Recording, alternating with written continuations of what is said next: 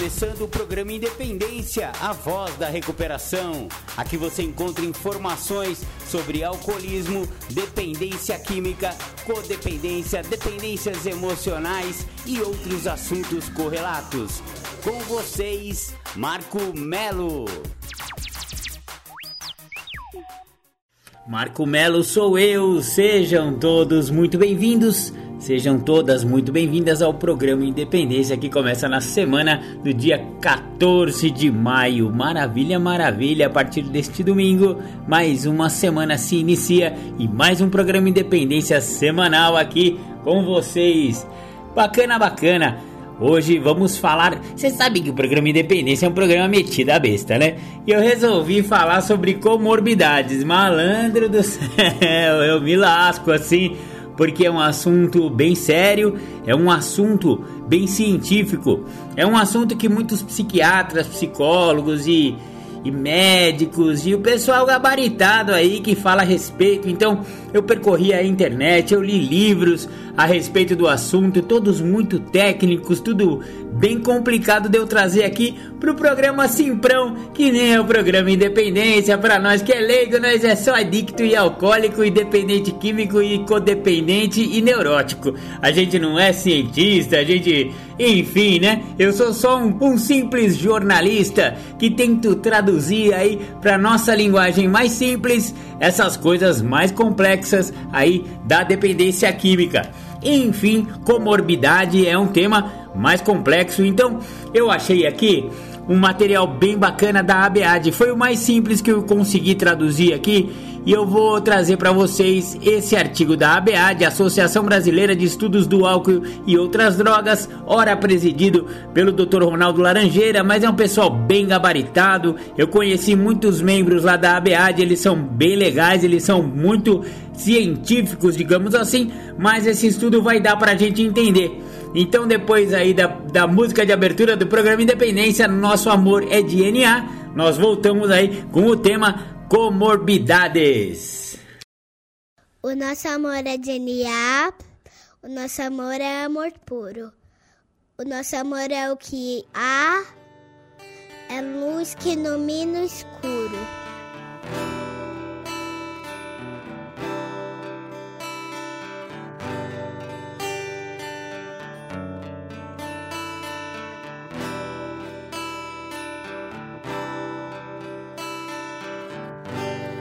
Acreditamos num Deus que promove um processo de luz onde acontecem os resgates das vidas. Um Deus que mora em narcóticos anônimos, dentro das salas e dentro dos corações dos adictos em recuperação, para que nenhum adicto morra sem antes conhecer os caminhos de NA.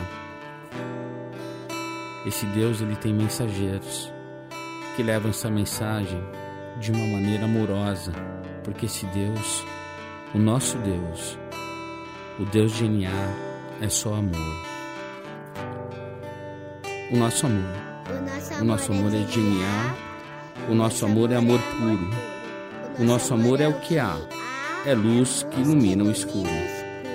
O nosso amor veio dos guetos, viadutos, bares e favelas. O nosso amor é azul e branco, dos becos. O nosso amor é do Deus da aquarela.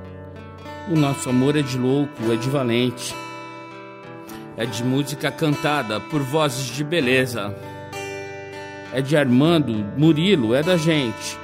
O nosso amor é de proceder com certeza. O nosso amor tem rebolo, tantã e tamborim. O nosso amor tem batuque de coração. É, o nosso amor não tem fim. O nosso amor tem ganzá, pandeiro e muita emoção. O nosso amor é de alma sofrida. O nosso amor é do primeiro mentor. É de criatura não esquecida. É amor de sangue, de luta e de calor. O nosso amor não tem nome. É de Ronaldo, Rodrigo ou Roseli. Nosso amor já passou fome.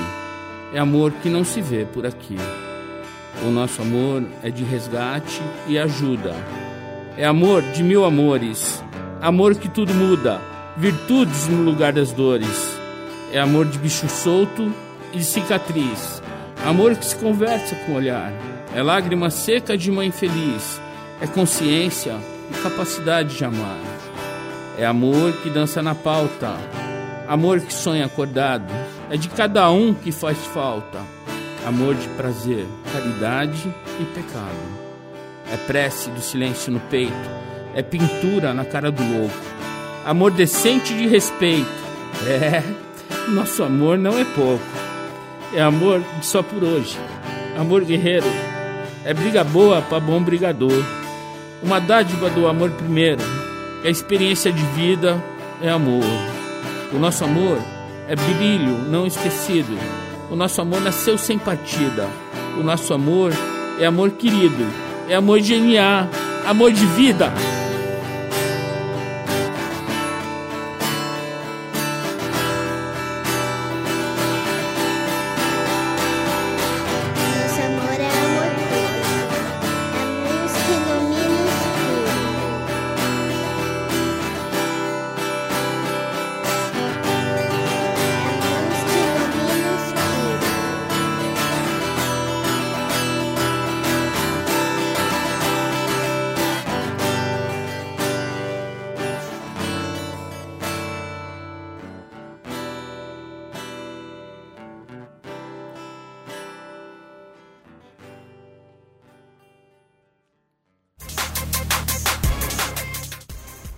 Voltamos a apresentar programa Independência, a voz da recuperação.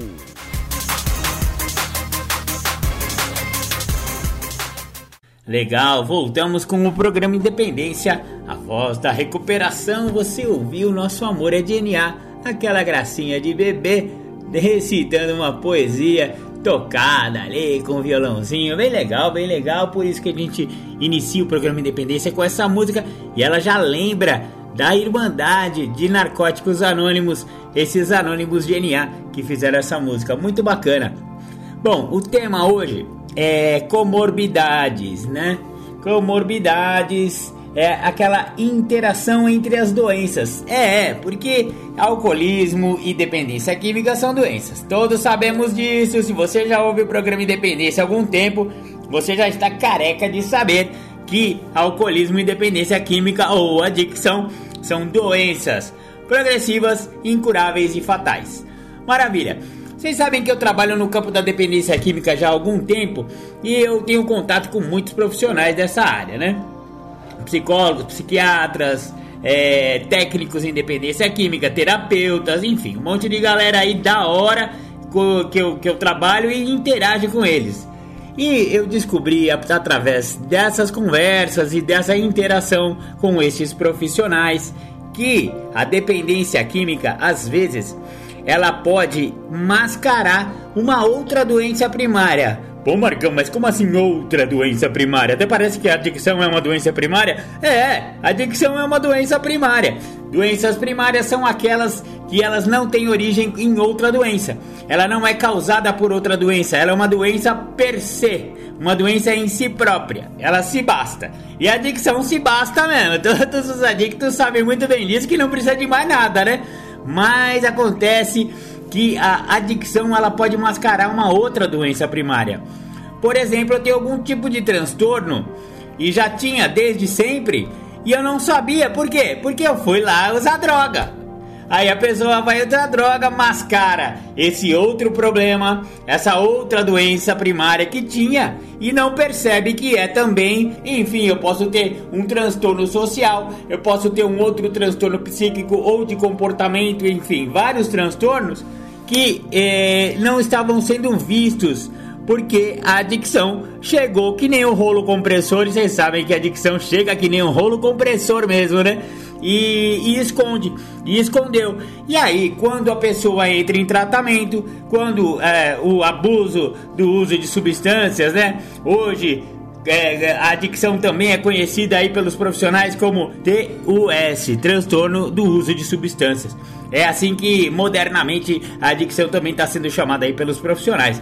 Então, a, a TUS, esse transtorno, ele mascarou um, um, outro transtorno psicológico, psíquico que a pessoa tem, é o psiquiátrico mesmo, sabe? E a, a tal da comorbidade é a interação entre a pessoa, por exemplo, é esquizofrênica e também usa droga, é esquizofrênica e bebe, ou é psicótica e fumou maconha. Qual é a interação entre essas doenças? E qual a interação entre as substâncias que usou e essas outras doenças que não a, a, a adicção da pessoa? Olha só que interessante. E é um tema bem bacana, mas é um tema bem complexo, né?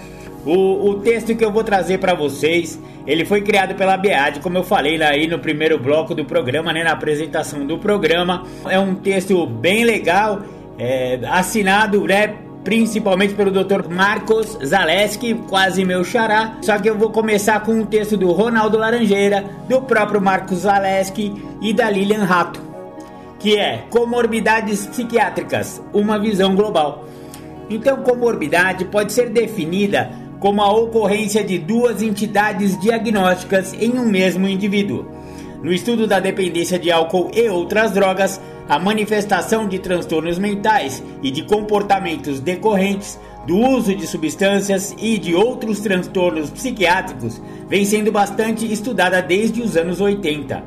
De fato, o abuso de substâncias é o transtorno coexistente mais frequente entre portadores de transtornos mentais, sendo fundamental o correto diagnóstico das patologias envolvidas. Os transtornos mais comuns incluem os transtornos de humor, como a depressão, tanto uni como bipolar, transtornos de ansiedade, transtornos de déficits de atenção e hiperatividade e, numa extensão menor, a esquizofrenia. Transtornos alimentares e transtornos de personalidade também apresentam estreita relação ou correlação com o abuso de substâncias. Aí ele fala de um pessoal tal, né? Que tem três tipos né, de, de classes de comorbidades: a patogênica, a diagnóstica e a prognóstica, né?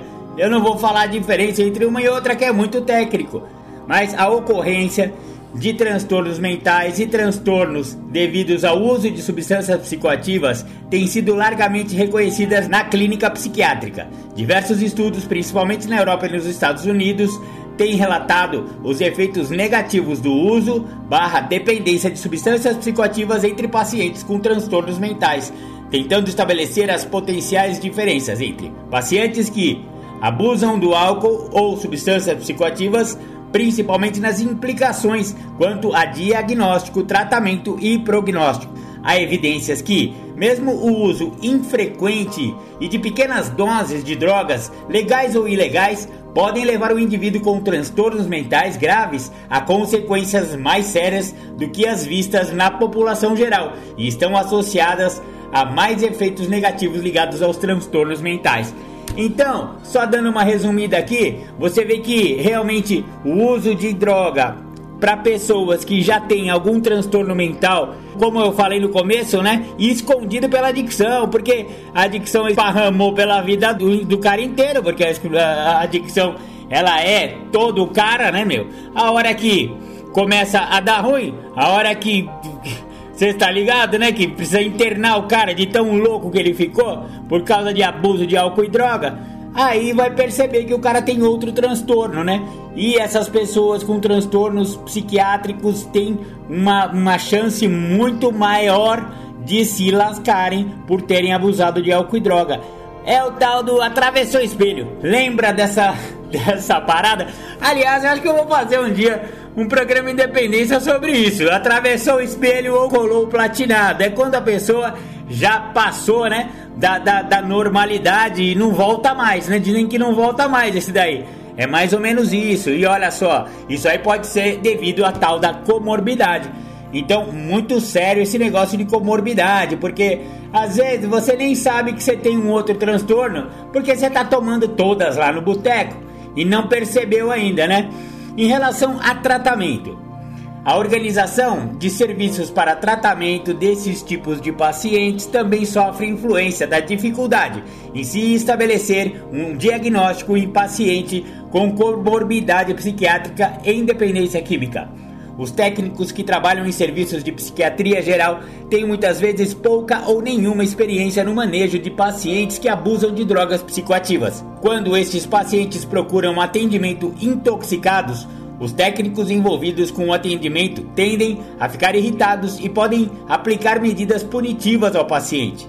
Alguns serviços simplesmente não admitem esses pacientes e problemas com moradia parecem ser particularmente importantes. Em contrapartida, serviços voltados ao atendimento de pacientes dependentes têm pouca segurança e experiência em trabalhar com pacientes psicóticos, pacientes bipolares ou com graves transtornos de personalidade e acreditam que seu tratamento está além de suas possibilidades.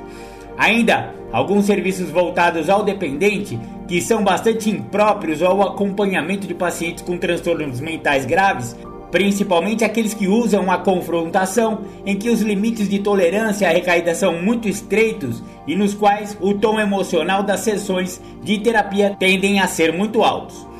Por esta razão, têm sido propostos programas específicos que permitam às equipes de saúde mental desenvolver formas efetivas de lidar com pacientes, visando conscientizá-los da necessidade de se tornarem abstinentes, melhorar a sua aderência ao tratamento e reorganizar suas redes sociais. Olha só que, que dado importante que tem aqui, né? Você vê que existem dois tipos de de tratamento, digamos assim. O tratamento psiquiátrico é diferente do tratamento de dependência química. Existem clínicas especializadas em tratamento de dependência química, também existem centros terapêuticos, CTs, comunidades terapêuticas, exclusivamente para álcool e outras drogas. E existem os hospitais psiquiátricos ou manicômios, apesar de todo esse movimento antimanicomial é muito difícil tratar pacientes psiquiátricos de forma não internada, né? E aí, esses profissionais que trabalham com os pacientes psiquiátricos não conseguem é, tratar direito quando esse doidão chega doidão. Entendeu a fita? O cara já é doidão, aí ele toma uma ou usa um negócio e fica mais doido ainda. Aí ele chega lá para ser tratado, o profissional vai ficar puto com o cara, porque, mano, velho, eu não, eu não sei lidar com o nego que tá bêbado ou o nego que tá usado aqui. A mesma coisa acontece nas clínicas de tratamento para dependência química. Os caras estão acostumados com o doidão, doidaço. E aí chega o cara que é doidão, doidaço, aí ferrou, né? Porque aí não consegue, não tem segurança para começar. Tem, é muito sério esse problema, porque as CTs, as clínicas de recuperação de dependência química, elas não têm estrutura até física e de pessoal para lidar com paciente psiquiátrico. Mas Marcão, e aí quando o cara é psiquiátrico e doidão, usuário de droga? Aí ferrou, né, primo? Aí é que tá a jogada do programa Independência de hoje. Estamos falando dessa interação entre as doenças. E quando o cara tem as duas? Como, é, como que a gente vai tratar esse cara? E aí, e os 12 passos nesse caso? Como que entram nisso? Ah, isso aí a gente vai analisar lá no final do programa Independência de hoje. Por enquanto, vamos dar uma parada aqui, vamos ouvir um som para dar uma respirada e já já a gente volta com mais programa Independência. Você que ouve o programa Independência, convido a ouvir pelas plataformas de podcast. O programa Independência está no mixcloud.com barra Programa Independência. Estamos no anchor.fm barra Marco Tracinho Melo. Estamos também no Spotify, procure lá pelo Spotify, pelo buscador Programa Independência, assim como no Google Podcast. Também procure pelo buscador do Google Podcast o Programa Independência. Estamos também no YouTube, youtube.com barra arroba Marco Melo 1969. Curta nossas redes sociais. O programa Independência está no facebook.com barra programa.independência e no instagram.com barra programa.independência. Curta também as redes sociais de Marco Melo, facebook.com barra marco.melo.1969 ou então no Instagram, instagram.com barra marcoacemelo69. Entre em contato com a gente, programa.independência.gmail.com ou então pelo WhatsApp 11 99675 2115.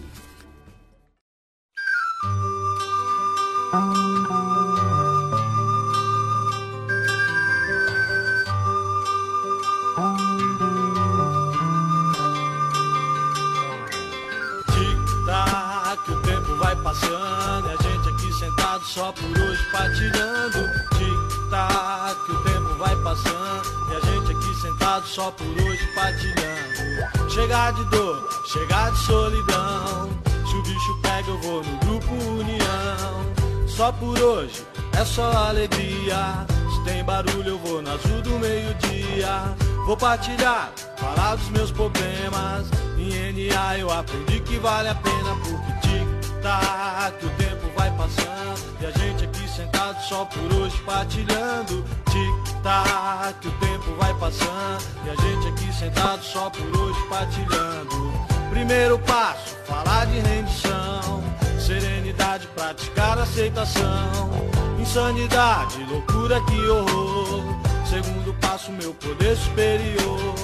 E a entrega que eu fiz no passo 3 A cada dia eu faço tudo outra vez Porque tic-tac, o tempo vai passando E a gente aqui sentado só por hoje partilhando. Tic-tac, o tempo vai passando E a gente aqui sentado só por hoje partilhando. O quarto passo, inventário que legal. Foi onde eu vi que eu não era só do mal. O quinto passo, com o padrinho e com meu Deus. Eu admito que os erros foram meus. O sexto passo, me preparo pra mudar. Não tem mais jeito, eu não posso mais brincar, porque tic-tac, o tempo vai passando. E a gente aqui sentado só por hoje partilhando. Tic-tac, o tempo vai passando. E a gente aqui sentado só por hoje partilhando. Os meus defeitos me tiraram a mocidade. Sétimo passo, mudança e humildade. Olho para trás, o rastro que eu deixei. Oitavo passo, a turma que eu prejudiquei. E o nono passo é resultado de ação. Aonde der eu vou fazer reparação, porque tic-tac, o tempo vai passando. E a gente aqui sentado só por hoje partilhando. Tic-tac, o tempo vai passando. E a gente aqui sentado só por hoje partilhando. Décimo passo, eu olho pro meu dia. Só por hoje eu vou mudar com alegria. E o passo 11, prece meditação. Esse programa mudou meu coração. E o passo 12 misturado com os primeiros. Nossa mensagem eu vou gritar pro mundo inteiro. Tic-tac, o tempo vai passando. E a gente aqui sentado só por hoje partilhando. Tic-tac, o tempo vai passando. E a gente aqui sentado só por hoje partilhando. Lá, lá, lá, lá, lá. Lá, lá, lá, lá, lá, lá.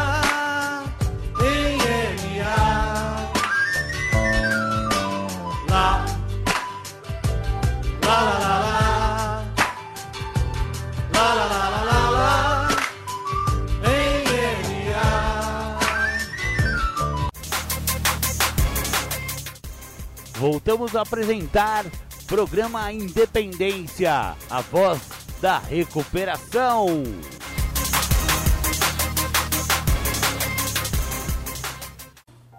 Legal, você ouviu aí a música Tic Tac, uma música anônima de NA, né? Tic Tac, o tempo vai passando e a gente aqui sentado só por hoje partilhando. Muito legal essa música, toco sempre aí para vocês, espero que vocês gostem também. Maravilha, maravilha. E antes você ouviu aí todos os nossos contatos, as nossas redes sociais, plataformas de podcasts Kimbal Caramba 4. Bacana. Ó, antes de eu voltar naquele naquele tema lá da ABAD, eu achei também no site oficial da Febract, que é a Federação Brasileira de Comunidades Terapêuticas, um texto interessante a respeito de comorbidade que também é do Dr. Ronaldo Laranjeira. Olha só, a doença da doença. Mas o que exatamente significa comorbidade? É um termo utilizado para designar transtornos ou doenças que coexistem, que estão relacionadas entre si. Por exemplo, uma enfermidade ocasionada por outra. Assim, a dependência química, como um transtorno mental que é, tanto pode provocar a chamada comorbidades, como pode até ser uma. Existem pessoas que possuem transtornos mentais como depressão ou ansiedade, que são mais propensas ao uso de drogas. e um dos maiores problemas enfrentados no tratamento de dependentes químicos está aqui. Em grande parte dos casos, não são identificados transtornos mentais ou doenças que podem levar ao uso de entorpecentes. Isso porque avaliações como as neuropsicológicas sobre a integridade das funções cerebrais do usuário raramente são feitas antes dele tornar-se dependente. Vamos pensar agora no caminho inverso, em uma pessoa saudável.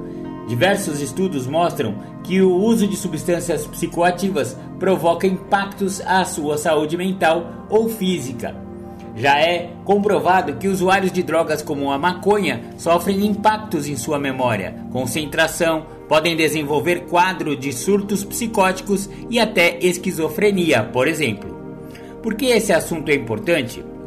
porque o tratamento contra a dependência química, se não for planejado corretamente, pode englobar apenas um dos problemas de saúde apresentados pelo paciente, sendo que uma comorbidade ou doença pré-existente podem acabar passando em branco, não resolvendo o quadro de forma geral. Existem métodos que são comumente usados? Sim, mas cada indivíduo tem necessidades únicas que fazem com que o tratamento seja diferente do aplicado em outro dependente. É a velha história. Em cada caso é um caso. O que funciona com um não necessariamente funcionará com o outro. Transtornos mentais, até sífilis, podem ter como causa a dependência química, mas ela pode surgir de outros males. Entenda a doença da doença. Hoje vivemos em um momento em que a flexibilização das políticas sobre drogas, envolvendo inclusive a legalização de algumas, é amplamente discutida. Muito se fala sobre este assunto, enquanto outro tema é praticamente deixado de lado: a relação entre dependência química e outras doenças, as chamadas comorbidades. Ronaldo Laranjeira. Olha que interessante, né? Então, na visão do Dr. Ronaldo, a adicção ela pode sim ser desencadeada por uma outra doença mental, né? Então a pessoa pode ter uma, uma um transtorno de ansiedade e isso levar ela a provar substâncias meio que para ser remédio. Já já ouviu esse negócio? Enrola um aí para remédio. É mais ou menos isso. Ou vamos tomar uma para acalmar os nervos. Já ouviu esse papo também? Então, muito cuidado, né? Porque às vezes você vai acalmar os nervos e você vai desenvolver uma outra doença chamada adicção ou dependência química. E aí, aí você vai se lascar de verde e amarelo, né, meu primo? Então, é, pessoas com transtornos ou doenças que coexistem né, com a adicção tem que tomar mais cuidado no uso de substâncias, porque eles são mais propensos, né, ou elas são mais propensas a desenvolver a doença. É, uma, é um dado interessante, né? É, e eu achei legal trazer aí para vocês. Eu vou trazer também um textinho bem resumido que eu achei muito legal de uma de uma tese, né, chamada Farmacologia da Dependência e Abuso de Drogas, Robert M. Swift e David C. Lewis. Olha só que interessante. Não tem muito a ver com comorbidade não, gente, mas como eu achei legal, eu vou trazer aqui para vocês. Tem a ver com a recaída, tá? Os adictos são propensos à recaída mesmo após anos de afastamento. A probabilidade de recaída é particularmente alta em situações nas quais os indivíduos encontram ao mesmo tempo estresse e o contexto em que a droga foi usada antes. Em parte, essa maior probabilidade de recaída pode resultar em uma interação entre o circuito de recompensa e o circuito de memória encefálico, que, em circunstâncias normais, atribui valor emocional a determinadas memórias o conceito de alostase ofereceu uma explicação útil para a persistência da adicção. A alostase é uma adaptação encefálica prolongada à presença crônica de uma droga, que cria uma homeostase alterada, dependente da presença contínua da droga. Na abstinência, quando a droga é removida, o adicto se sente normal e sai em busca da droga e volta a usá-la para restabelecer a homeostase droga dependente. Pesquisas revelaram uma interação parcialmente perigosa entre cocaína e o álcool. Quando associadas, as duas drogas são convertidas em cocatileno. O cocatileno tem uma maior duração de ação no encéfalo e é mais tóxico do que cada substância isoladamente. Cabe ressaltar que a mistura de cocaína e álcool é a associação mais comum de drogas associadas à morte. Olha só que interessante, galera. São três assuntos, né, que, que esse texto trouxe, separados, mas eu coloquei tudo junto, né, para já colocar tudo. Então, ele falou do, da, do circuito de, de recompensa e o circuito de memória encefálico, né, e que o, o, o adicto ele atribui valor emocional a determinadas memórias. É aquela velha história, o cara lembra do boteco e chega até a cair uma lágrima, né? Até um suor hétero do olho do, olho do cara, oh, quando eu bebia. É essa memória emocional que a pessoa tem, né? Por, por, uma, por uma determinada situação que tinha a ver com o uso que pode né, levar a pessoa a recaída. E eu acho que é interessante que o adicto é, ele se sente normal depois que ele fica um período limpo. E aí, olha só o perigo, né? Ele, ele, ele tem um negócio chamado né, é, que, eles, que eles chamaram aqui né, de alostase, que é uma homeostase entre a droga e o dependente o corpo pede para ser restabelecida aquela homeostase, aquele bem-estar que a droga trazia, né? E também trouxe aí a respeito de cocaína e álcool, que é muito sério, né, galera? Você vê que ela cria, a, a, essa mistura, ela cria uma nova substância muito perigosa chamada, eu não conhecia, hein? Cocaetileno. Putz, me arrebenta. E essa, esse cocaetileno, que é essa mistura é, uma, é o que mais mata as pessoas, né? É, em relação a drogas e, e, e, morte súbita.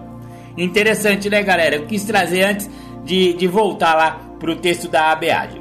Então voltamos ao livro da ABAD a respeito de comorbidades. O texto que eu vou disponibilizar para vocês agora é do Marcos Romano, com o título O transtorno do déficit de atenção barra hiperatividade versus dependência de álcool e outras substâncias. O TDAH é o transtorno psiquiátrico mais comum entre crianças e é o mais subdiagnosticado entre adultos.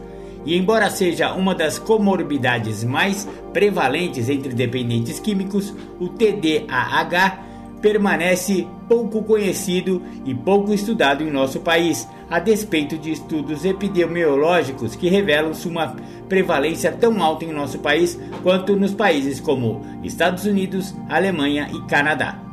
Isso se deve, em certa medida, a uma concepção já tida como inverídica pela literatura de que se trata de uma síndrome infantil, cujos sintomas remitem espontaneamente com o crescimento e desde os anos 80, a maioria dos especialistas já havia reconhecido que a síndrome pode persistir até a idade adulta. Tal crença errônea soma-se ao desconhecimento de que um profissional que trata de adultos geralmente apresenta sobre síndromes infantis. Disso resulta que poucos casos são diagnosticados e tratados corretamente. Poucos são os especialistas em nosso país que habilitam-se a tratar o TDAH, entre os que não se habilitam, muitos têm medo de prescrever medicações estimulantes. Um transtorno que apresenta excelente resposta farmacoterápica tem sido extremamente subdiagnosticado. A relação entre TDAH e abuso de substâncias vem sendo objeto de relatos de caso e pesquisas há muito tempo tornando esta comorbidade um tema obrigatório para profissionais que lidam com quaisquer dos dois tratamentos, já que pacientes que apresentam tal comorbidade têm necessidades específicas e tendem a responder o tratamento de forma peculiar, necessitando de abordagens especificidades direcionadas às suas necessidades.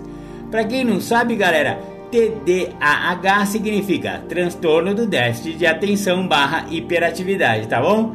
E é uma síndrome clínica que causa sintomas de desatenção, hiperatividade motora e impulsividade. Sinônimos de detenção incluem dificuldades crônicas em organizar tarefas e atividades, dificuldade em manter a atenção e completar uma tarefa, cometer erros por distração, perder coisas, elevada distraibilidade, tendência a evitar atividades que requeram esforço mental constante, esquecimentos excessivos, tendência a sair de sintonia, ficar à deriva ou devanear durante uma aula, palestra, reunião ou conversa.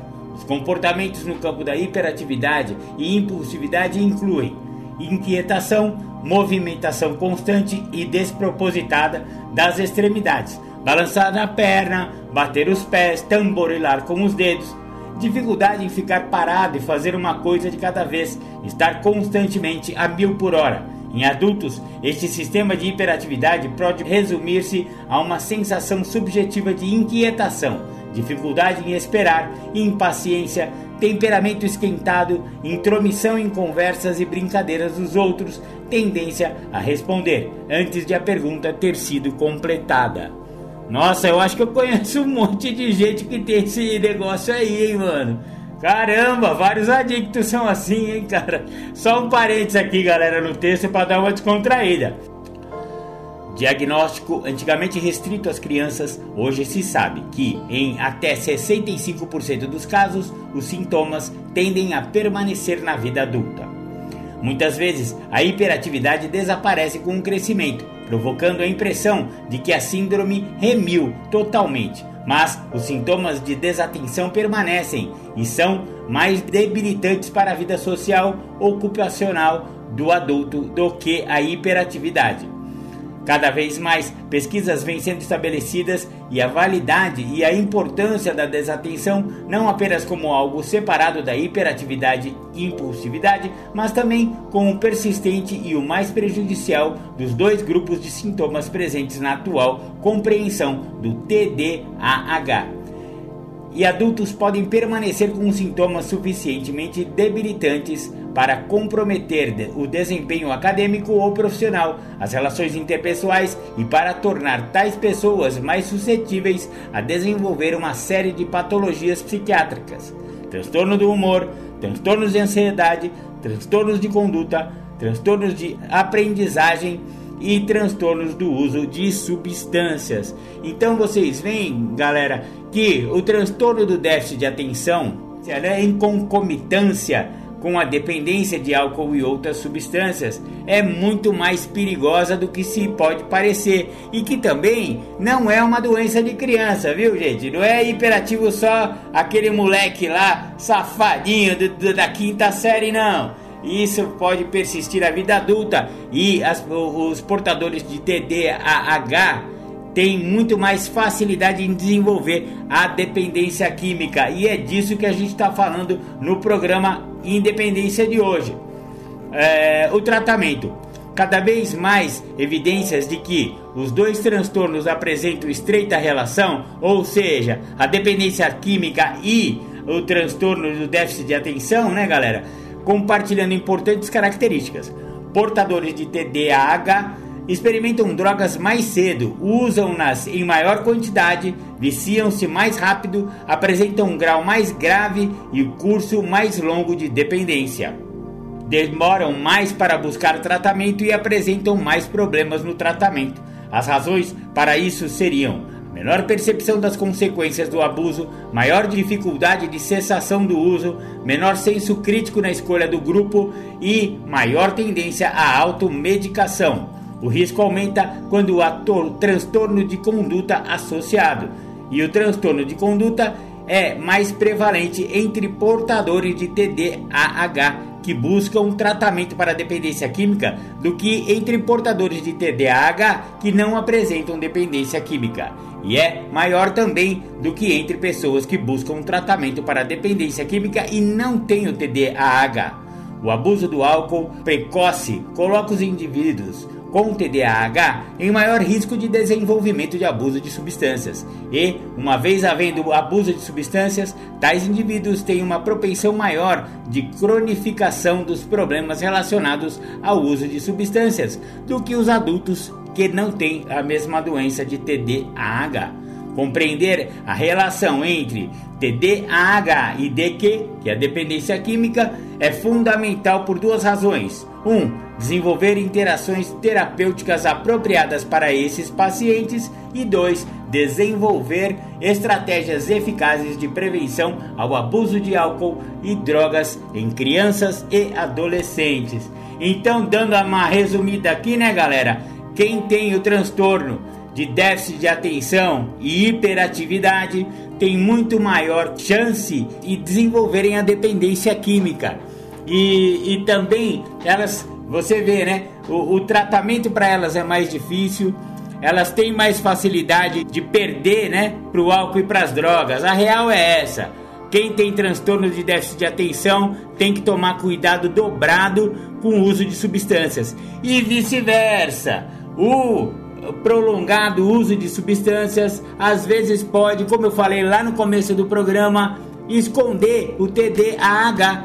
Déficit de atenção, ele pode estar tá sendo mocosado aí. Você fala, não, o cara tá doidão. Ah, não, o cara tá bebão. É por isso que ele é assim. E ele não é assim. Na verdade, ele já tinha o TDAH e aí a, a, o alcoolismo ou a adicção acobertou a sua, a sua, o seu transtorno primário e depois quando ele tenta entrar em recuperação, ele percebe que o buraco é bem mais embaixo. Essa que é a real. Então, esse bloco do programa Independência a gente vai terminando aqui e vamos falar no próximo bloco sobre a próxima, o próximo transtorno, que é o transtorno de ansiedade versus a dependência de álcool e outras substâncias. Vamos ouvir um som de recuperação? Já já a gente volta.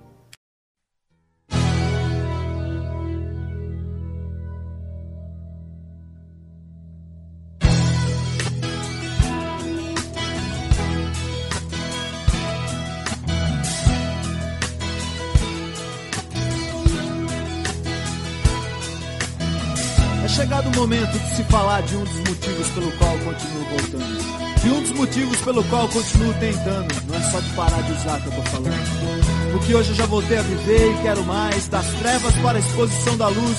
Uma nova maneira de viver é o que hoje me conduz. E através dessa nova maneira eu continuo tentando. Tentando ser um filho melhor, tentando ser um marido melhor, um namorado melhor, tentando ser um pai melhor ou até quem sabe, apenas um amigo melhor. E através do programa que eu aprendi, que é possível fazer um pouco melhor do que tudo que eu já fiz. É preciso apenas continuar tentando e não desistir, pois essa vida é uma eterna tentativa.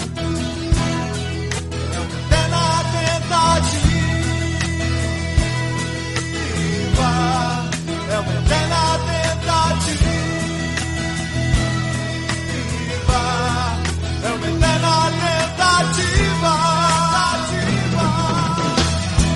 Direitos autorais daqueles que continuam tentando depois de muitos anos.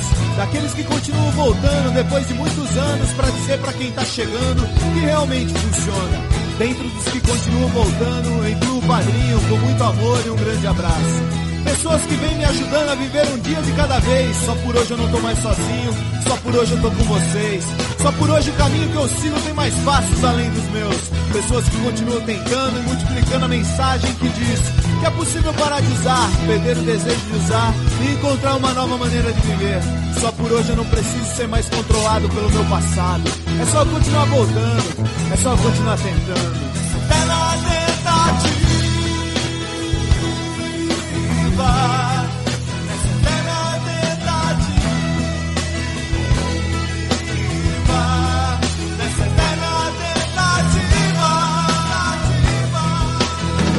Só por hoje eu me sinto parte de algo, algo muito maior, mágico, grandioso. Uma força que uniu homens e mulheres com passados destruídos para uma virada milagrosa e um presente glorioso. Só por hoje eu faço parte de uma irmandade que salva vidas, que transforma histórias, que leva mensagem que a mensagem multiplica. Só por hoje eu encontrei pessoas iguais a mim, pessoas que viveram o que eu vivi e pela força da mensagem deles eu não morri. Só por hoje eu faço parte de algo simples, mas grandioso. Criado por um poder superior, cheio de amor e bondoso. E através das palavras dos irmãos eu encontrei os meus sinônimos. Hoje eu faço parte da tribo de narcóticos anônimos.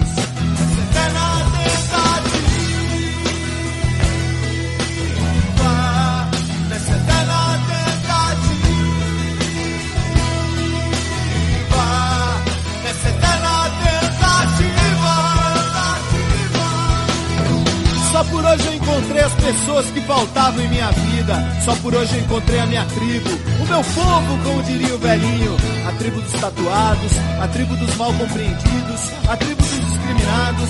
Mas eu prefiro lembrar da tribo do abraço, do momento mais próximo de dois corações a tribo do só por hoje, a tribo da eterna tentativa, a tribo que faz um instante de silêncio para aquele que vai chegar, a tribo que faz um instante de silêncio pensando no adicto que está sofrendo.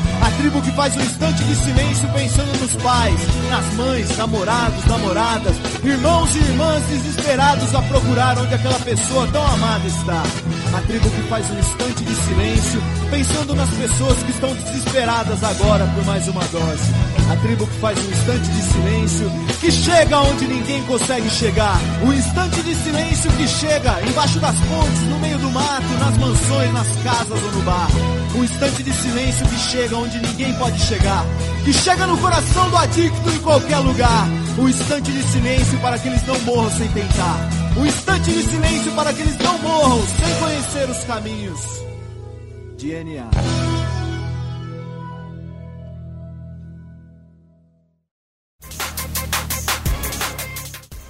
Voltamos a apresentar programa Independência, a voz da recuperação.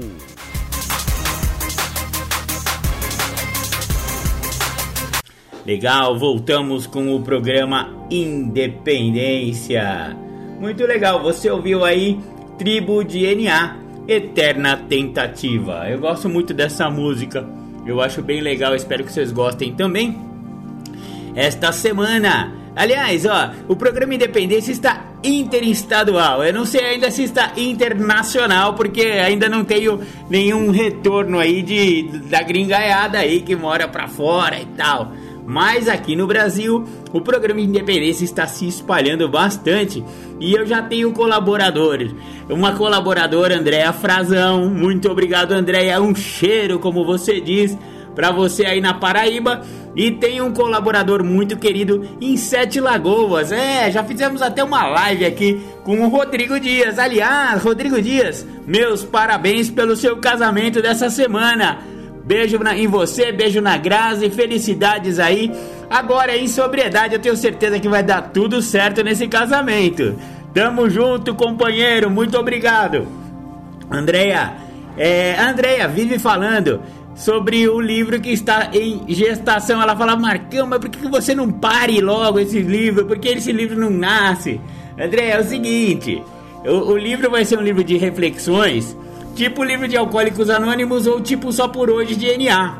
Então preciso ter pelo menos 365 reflexões e eu não cheguei ainda nessa marca. Eu tô indo aos poucos, cada dia eu faço uma reflexão, escrevo e tal. É uma coisa meio complicada aí esse processo criativo. Mas ele vai parir sim, você vai ver. Algum dia vai sair esse livro. Então aguardem aí as reflexões em cima das reflexões, né? É o que um livro que, que Marco Melo aqui, este gordelo que vos fala, vai parir. É, já estou. Eu não sei qual o tamanho da minha barriga, mas não tá com cara de nove meses ainda não. Daqui a pouco nasce aí a criança. Beleza, beleza? É isso aí. Bom, vamos voltar. Deixa eu tomar um gole de café. Café é o grande amigo dos adictos em recuperação. É uma bebida que a gente ainda pode beber. Apesar de que, galera, vamos lá. Cafeína também é droga, hein? Eita, lá vem Marcão querendo tirar até o nosso café. Não, não quero tirar o café de ninguém mesmo, porque se eu tirar o café de vocês, eu vou ter que tirar o meu próprio café.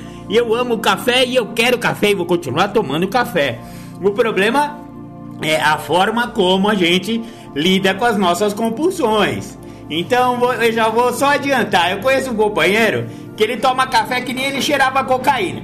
Sabe? Ele pensa que ele vai ter algum efeito psicotrópico no café. Não vai ter, companheiro.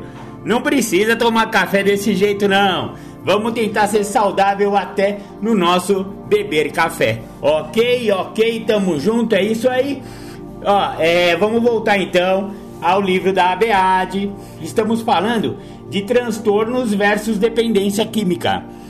E o transtorno que nós vamos analisar agora é o transtorno de ansiedade e a dependência do álcool e das outras drogas. Qual é a interação entre transtornos de ansiedade e a dependência química? Esse texto é da Ana Cecília Peta Roseli Marques. A associação entre doenças mentais e o uso de álcool e outras substâncias psicotrópicas, AOS, tem sido mais bem documentada nas últimas décadas por inúmeros estudos. Quando já existe uma desordem mental, a chance de desenvolver outro transtorno aumenta. As desordens da ansiedade entre adultos são consideradas como um grupo de doenças psiquiátricas de maior prevalência, em torno de 25% da população geral. Olha só, galera, eu vou dar até uma parada aqui.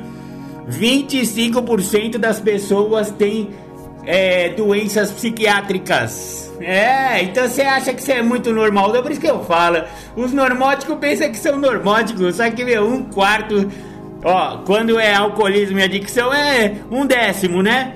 Agora, transtorno, é, doença psiquiátrica é um quarto da população, vê? É bastante gente, hein? Então, e desse um quarto aí, vários também é, associam a doença psiquiátrica e o uso de álcool e droga e adicção. Olha só que terrível, né? Então vamos continuando. O levantamento epidemiológico sobre doenças mentais realizado nos Estados Unidos da América mostrou que transtornos ansiosos e a dependência são as doenças mais prevalentes na população geral. Estudos clínicos mostram que de 23 a 70% dos pacientes dependentes de álcool também sofrem transtornos ansiosos. Olha só, até 70% das pessoas dependentes de álcool, alcoólicos, também têm transtornos ansiosos, particularmente fobias, tá, gente? É nego que tem medo de, de, de, aranha, é nego que tem medo de elevador, é nego que tem medo de falar em público, enfim, né? E aí acha que tomar uma é remédio. Ah, aí tá lascado, né? Entre os pacientes com ansiedade, de 20 a 45%, quase metade, hein, galera, relatam histórias de dependência de álcool. O transtorno ansioso tem sido mais diagnosticado em dependentes do que em abusadores de álcool. Entre os dependentes de álcool que estão em tratamento, em torno de dois terços apresentam sintomas que fazem parte dos critérios diagnósticos de transtorno de ansiedade. A relação entre estes dois estados mórbidos ainda não está clara, mas é imprescindível avaliar a sua possível associação para o planejamento do tratamento, a prevenção de vários problemas decorrentes. Estudos apontam para uma ocorrência concomitante e frequente do transtorno de estresse pós-traumático, sendo estas as psicopatologias que mais ocorrem nos estudos epidemiológicos. Aí, galera, também o, o transtorno de estresse pós-traumático. Então, pessoa, aqui no Brasil a gente não tem guerra, né? Mas lá nos Estados Unidos, por exemplo, que eles, eles ficam querendo guerrear com o mundo inteiro Muitas pessoas que têm esse transtorno pós-traumático por participar de uma guerra, né, por ver gente morrer, por matar e quase morrer, mas tem outros transtornos pós-traumáticos que não são decorrentes de guerra. Então, uma pessoa que foi assaltada, que passou um grande estresse na mão de bandido, aqueles, aquelas famosas é, como é que chama aquele negócio que o cara pega o cara e leva no banco para sacar os dinheiro e tal, sequestro relâmpago? É, muita gente que sofreu isso e olha só que é uma, uma prática bem comum aqui na, na Brasilônia, né? Sequestrinho relâmpago. Essas pessoas têm muito mais propensão, né? Dois terços dela, né? Dois terços é bastante, hein, galera? Podem também desenvolver o alcoolismo ou a dependência química. Olha só que de dado interessante. Homens têm cinco vezes mais chance de usar drogas e álcool. Homens com, com esses transtornos, né? Transtorno de estresse pós-traumático. E as mulheres têm 1,4 vezes mais chance, né? Um, quase uma vez e meia mais chance de, de, de, de desenvolver o alcoolismo. Com relação à epidemiologia relativa aos subtipos de transtorno de ansiedade incide na população em torno de 5%. O Instituto Nacional de Epidemiologia americano mostrou em seu último levantamento a prevalência de 1,5% de transtorno de pânico na população adulta. Entre estes, 36% têm comorbidades de abusos de álcool ou outras drogas. O risco de indivíduo com transtorno de pânico abusar de álcool ou drogas é duas vezes e meia maior do que na população geral. Ou seja, você tem mais, muito mais que o dobro de chance. Se você tem é, síndrome do pânico, já ouviu falar disso aí? É, é uma incidência grande. Tem muita gente com síndrome do pânico e essas pessoas, se provarem ou abusarem do, do, do, álcool, vão desenvolver a dependência do álcool ou a dependência química caso seja droga. Então é muito perigoso, duas vezes e meia mais possibilidades. É, negão, não é fácil não. Então vamos lá. A fobia social também 2,8% de prevalência na população. Só que você tem oito vezes mais chance de desenvolver a dependência química. Olha só, então também a fobia social não é fácil.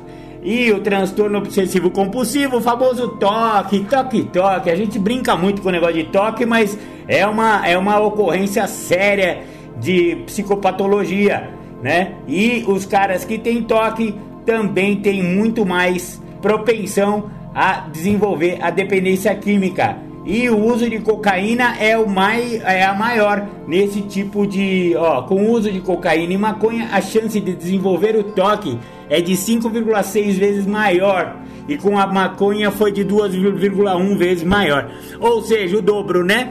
O, o, as pessoas que fumam um, né? Aquela droga, aquela erva que não pode te prejudicar, só que olha só como te prejudica. As pessoas usuárias de maconha têm o dobro, vírgula 1, né? Mais que o dobro de chance de desenvolver transtornos obsessivos compulsivos. E os cheiradores de pó, 5,6 vezes mais chance de desenvolver toque. E é fácil de observar isso nos cheiradores de pó, né, galera? Você não repara que eles são cheios de, de mania e tal, e, e limpa o óculos e vai e pinga colírio e vai e arruma a mesa e fica muito doidão e vai, é, é cheio de mania, fica cheio de, de, de trejeito estranho. É, isso aí já é desenvolvendo toque, meu. Você já tá com transtorno obsessivo compulsivo. Cocaína é terrível para desenvolver o tal do toque-toque. Maravilha, maravilha. Vamos dar continuidade na etiopatogenia dessas doenças psiquiátricas. Existe uma interação bidirecional determinada por múltiplos fatores entre a ansiedade e o abuso de substâncias psicotrópicas, sendo que a possibilidade de diagnóstico diferencial entre ambos ocorre à medida que persistem sintomas ansiosos ou não após a abstinência. Quando existe associação destes transtornos, é maior ainda a dificuldade de realizar o diagnóstico diferencial entre ansiedade induzida pelo uso de drogas e álcool e a ansiedade como distúrbio primário, anterior ao uso de drogas. Olha só, é o que eu falei lá no começo, né, meu? E eu não tinha ainda lido esse texto, hein, velho? Quando a pessoa, a, a adicção é, veio na pessoa e a pessoa e a adicção escondeu né, o transtorno primário da pessoa, fica difícil de você diagnosticar a doença primária do cara, porque a outra doença primária passou que nem um rolo compressor em cima, né? Então só depois da desintoxicação, só depois que a pessoa entra em recuperação, para de usar, que é possível avaliar adequadamente e finalizar o diagnóstico. Então aí que vai saber se o cara tem aí a tal da, da ansiedade, né? Uma, é, que é uma síndrome. Não estou falando só de você, ah, eu estou ansioso para ir viajar para a praia. Não, não é essa ansiedade, galera. É um transtorno, né? É, sério e tal. Existe a hipótese de que indivíduos ansiosos acabem por usar álcool como forma de automedicação, o que resulta em agravar o transtorno ansioso primário. É o que eu falei agora há pouco também. O cara pensa que tomar uma, vamos acalmar os nervos, vamos tomar uma gelada lá e pensa que tá fazendo grande coisa. Ah, olha que remédio bom que o cara arrumou para ansiedade dele. Ele tá é, agravando as duas doenças: o alcoolismo e a própria doença da ansiedade. Então não vai curar nada, vai piorar tudo e vai para o fundo do poço se continuar com esse tipo de comportamentos. Aí o texto fala um monte de sub, subtipos de transtorno, né? Então, ansiedade generalizada, estresse pós-traumático, transtorno do pânico, que é a síndrome do pânico que eu acabei de falar, e fobia social. E aí ele fala de cada uma dessas, dessas subcategorias que também tem concomitância com álcool e drogas. Então é tudo é um balaio de gato e mistura tudo e fica difícil de diagnosticar, né, galera? Então, ó, as considerações finais a respeito disso nesse artigo.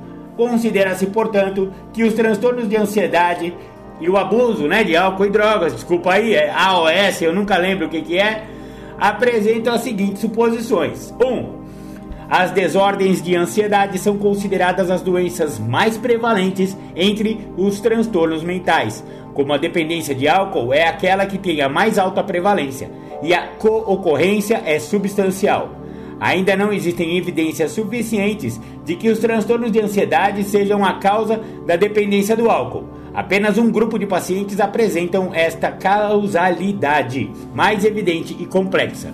Por isso, o assunto deve merecer mais estudos. O uso de álcool e outras drogas causa ansiedade por meio de mecanismos fisiológicos, patológicos decorrentes da intoxicação e da síndrome de abstinência. Ou um indivíduo que usa cocaína pode ficar agorafóbico em consequência da paranoia induzida para pela substância ou mesmo como resultado psicossocial secundário da perda de emprego, afastamento do grupo social, entre outros problemas. Olha só, é o que eu tava falando do pó, né, galera? O cara já é cheio de trejeito, vai ficar agorafóbico porque é, a, a, a, cocaína realmente tem, induz uma paranoia terrível, né? Ai, a polícia vai invadir, ai, a minha mãe vai perceber, ai, a minha esposa isso, ai, minha. Ó, é complicado. E também o cara fica antissocial, né? O cara fica com medo de, do, do, povo perceber e aí começa a se isolar. E o isolamento também é uma característica típica da adicção. E aí o cara fica cada vez mais isolado, cada vez mais longe dos amigos, cada vez mais. Ah, nem o boteco mais satisfaz o cara. Ele fica com medo de ir lá. Depois que ele usou, ele fica monstro, né? Vamos falar bruxo. É assim, né? É, os caras que, que usam sabem o que eu tô falando fica bruxão e aí vai agravando esse afastamento do grupo social e isso vai aumentando também o transtorno de ansiedade da pessoa. 3.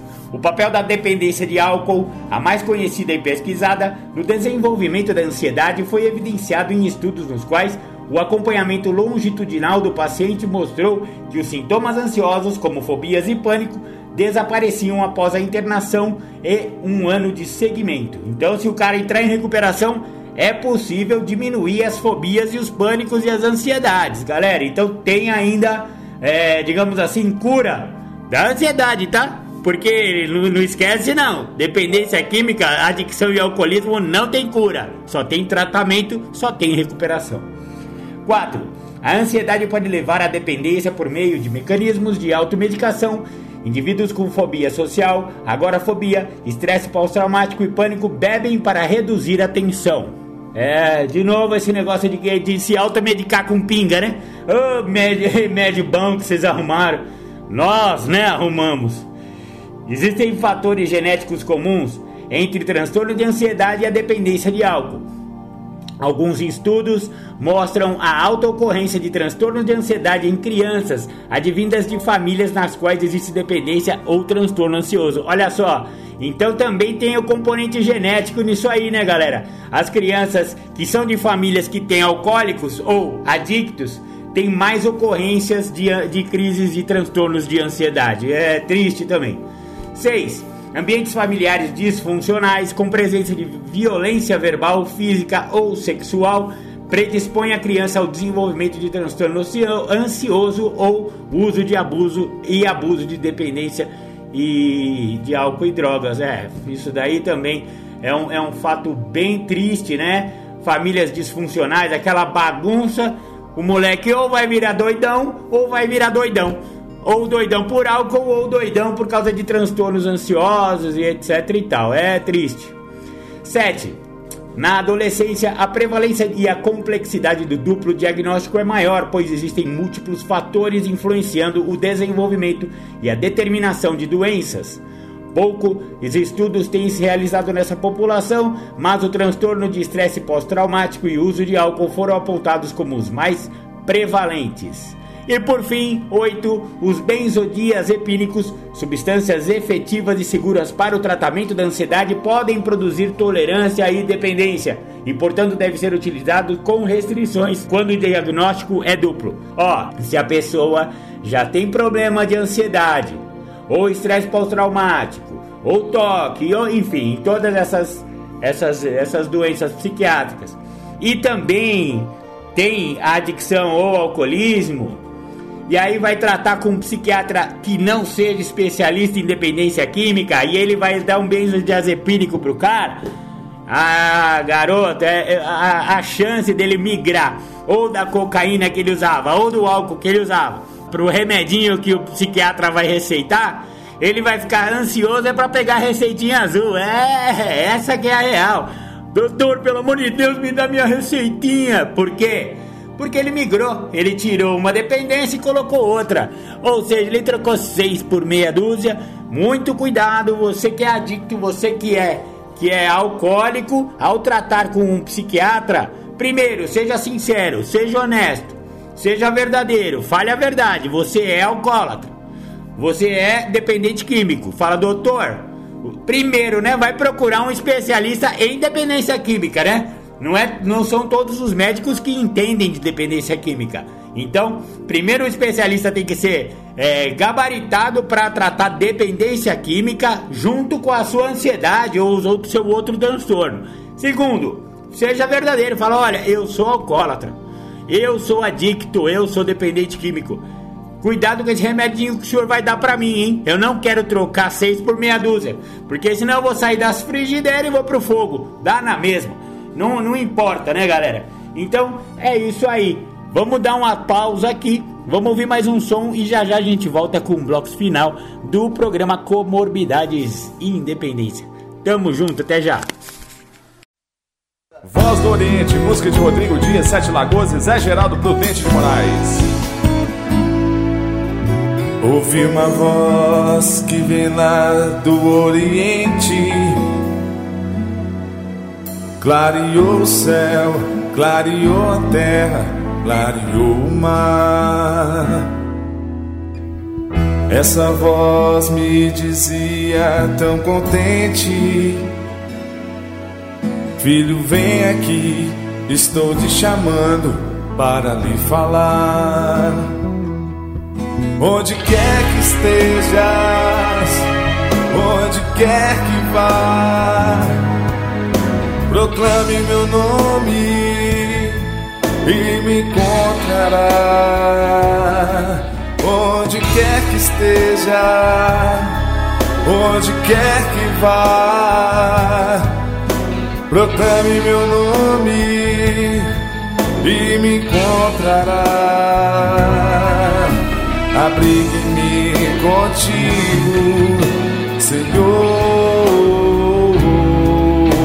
estenda-me as suas mãos, encharque-me com teu sangue, Senhor, me dê o seu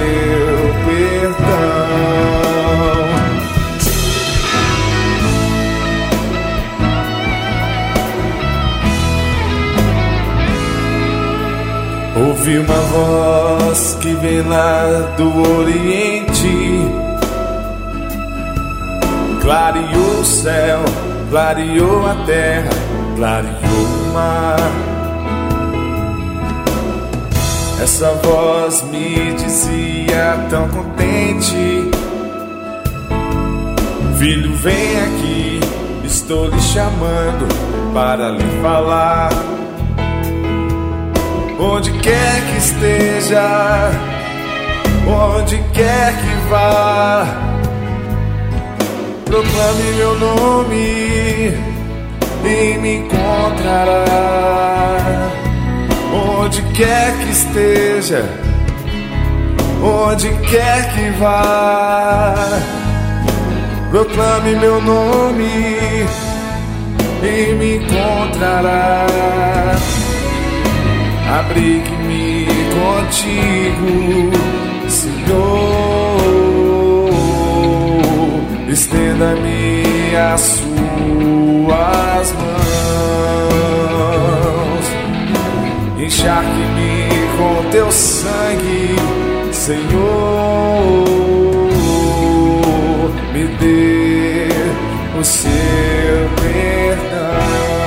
Concedei-me, Senhor, a celeridade necessária para aceitar as coisas que não posso modificar, coragem para modificar aquelas que eu posso, sabedoria para distinguir uma das outras. Tuas mãos, abrir contigo,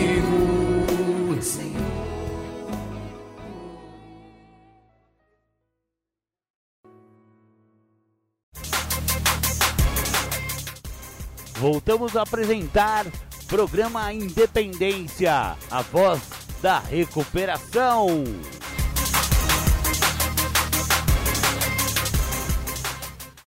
Maravilha, maravilha! Voltamos com o programa Independência Comorbidades. Hoje o programa Independência vai se estender um pouco mais do que costuma, porque o assunto é muito completo e muito complexo.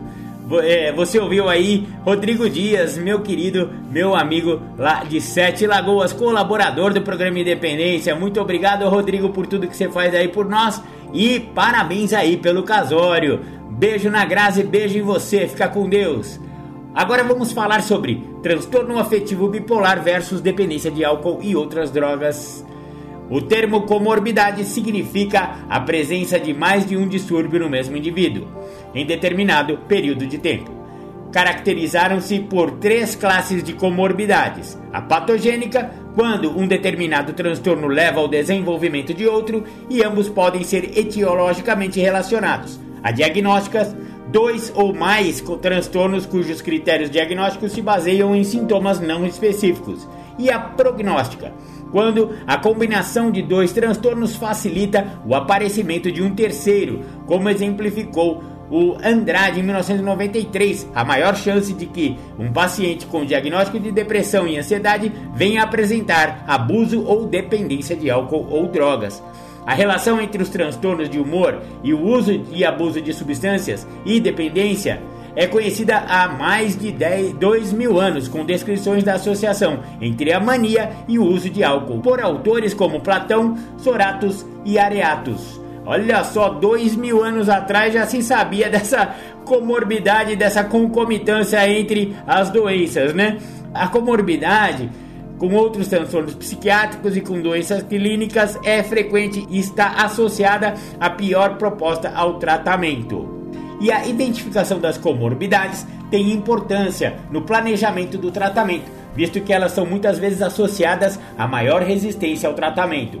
Exemplificando em um estudo sobre padrão de comorbidades na depressão bipolar e na depressão unipolar residentes, observa-se que 75,5% da população estudada apresentavam um segundo diagnóstico e que 46,9% apresentavam dois ou mais diagnósticos adicionais atuais.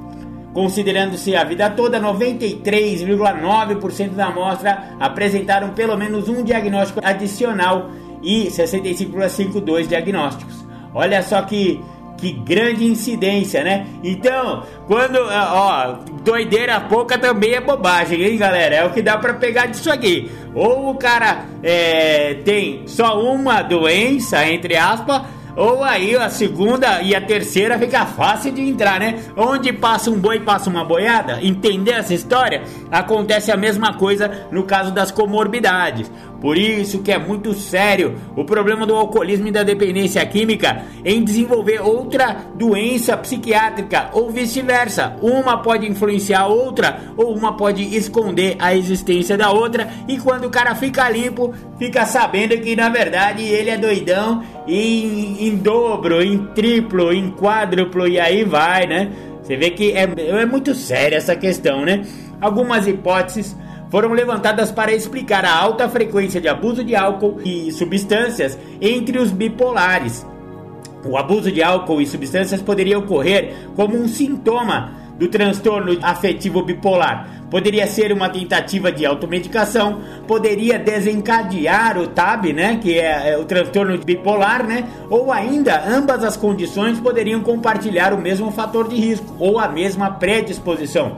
Foi sugerido ainda que o álcool e a cocaína poderiam intensificar o efeito Killing, relacionando ao TAB e ao aparecimento de, de sintomas psicóticos. Postula-se que, em algumas situações, o uso de substâncias poderia desencadear sintomas afetivos em indivíduos vulneráveis.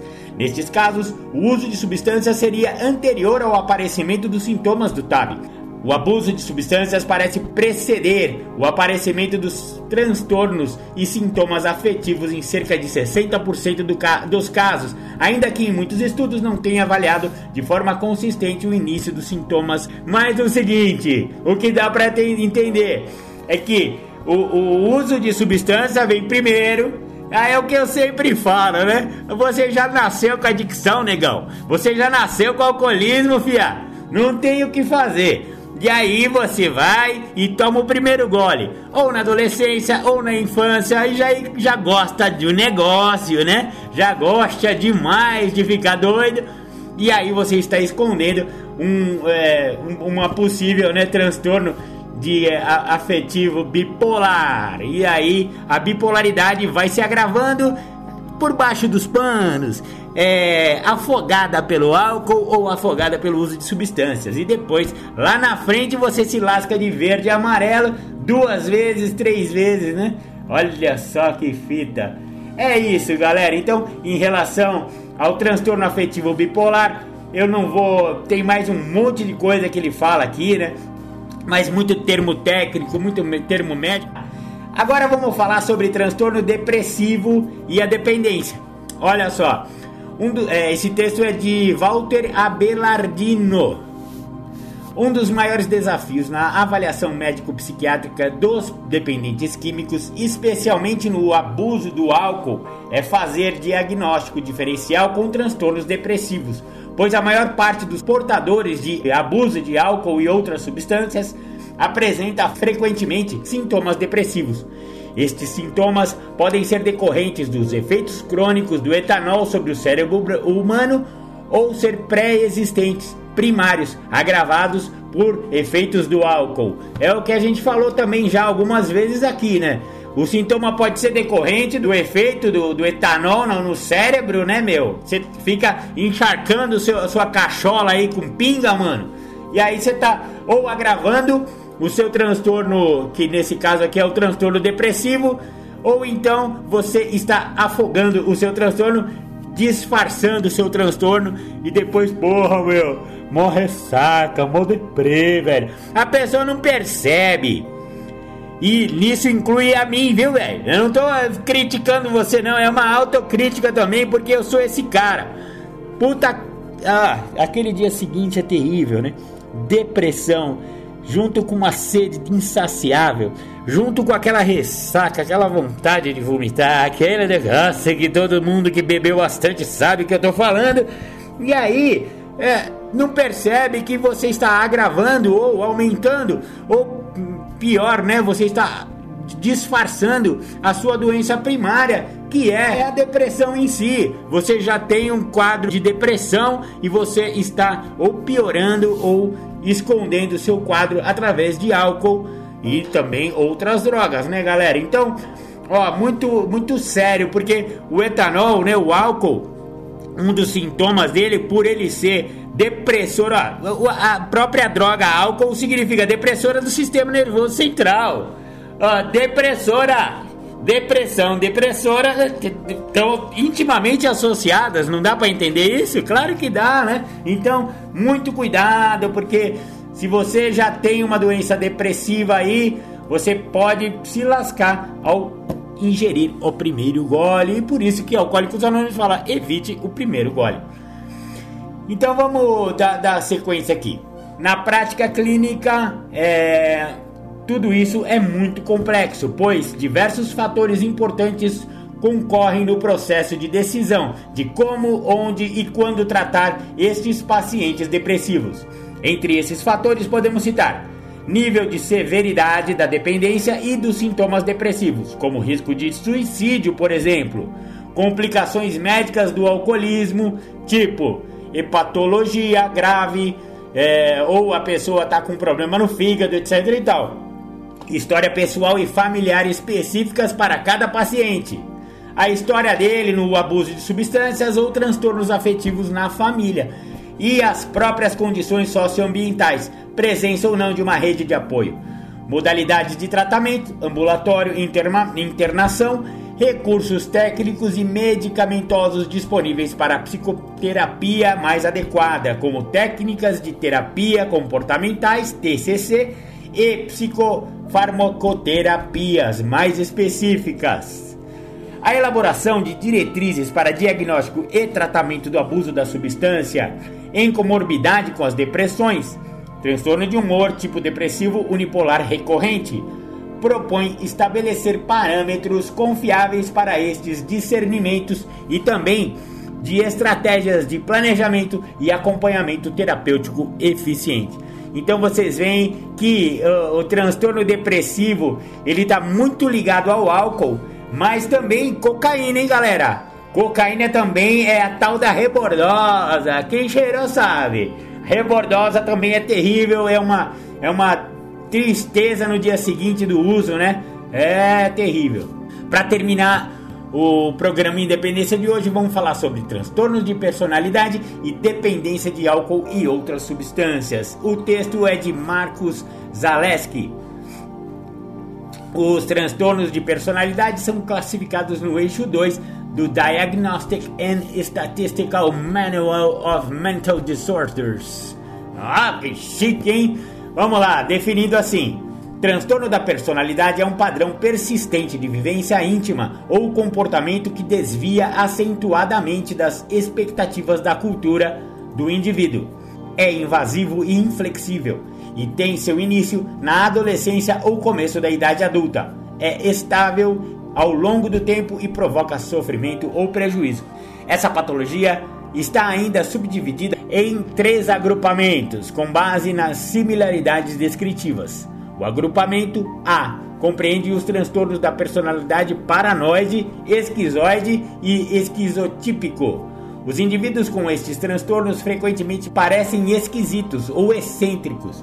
O agrupamento B inclui os transtornos da personalidade antissocial, borderline histriônica e narcisista. Os indivíduos com esses transtornos frequentemente parecem dramáticos, emotivos ou erráticos.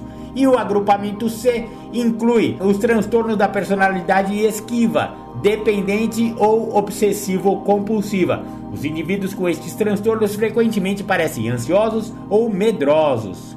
Os transtornos de personalidade do grupamento B do tipo antissocial e borderline devem ser estudados com atenção, pois estão entre as comorbidades mais frequentemente observadas em dependências do álcool e outras drogas.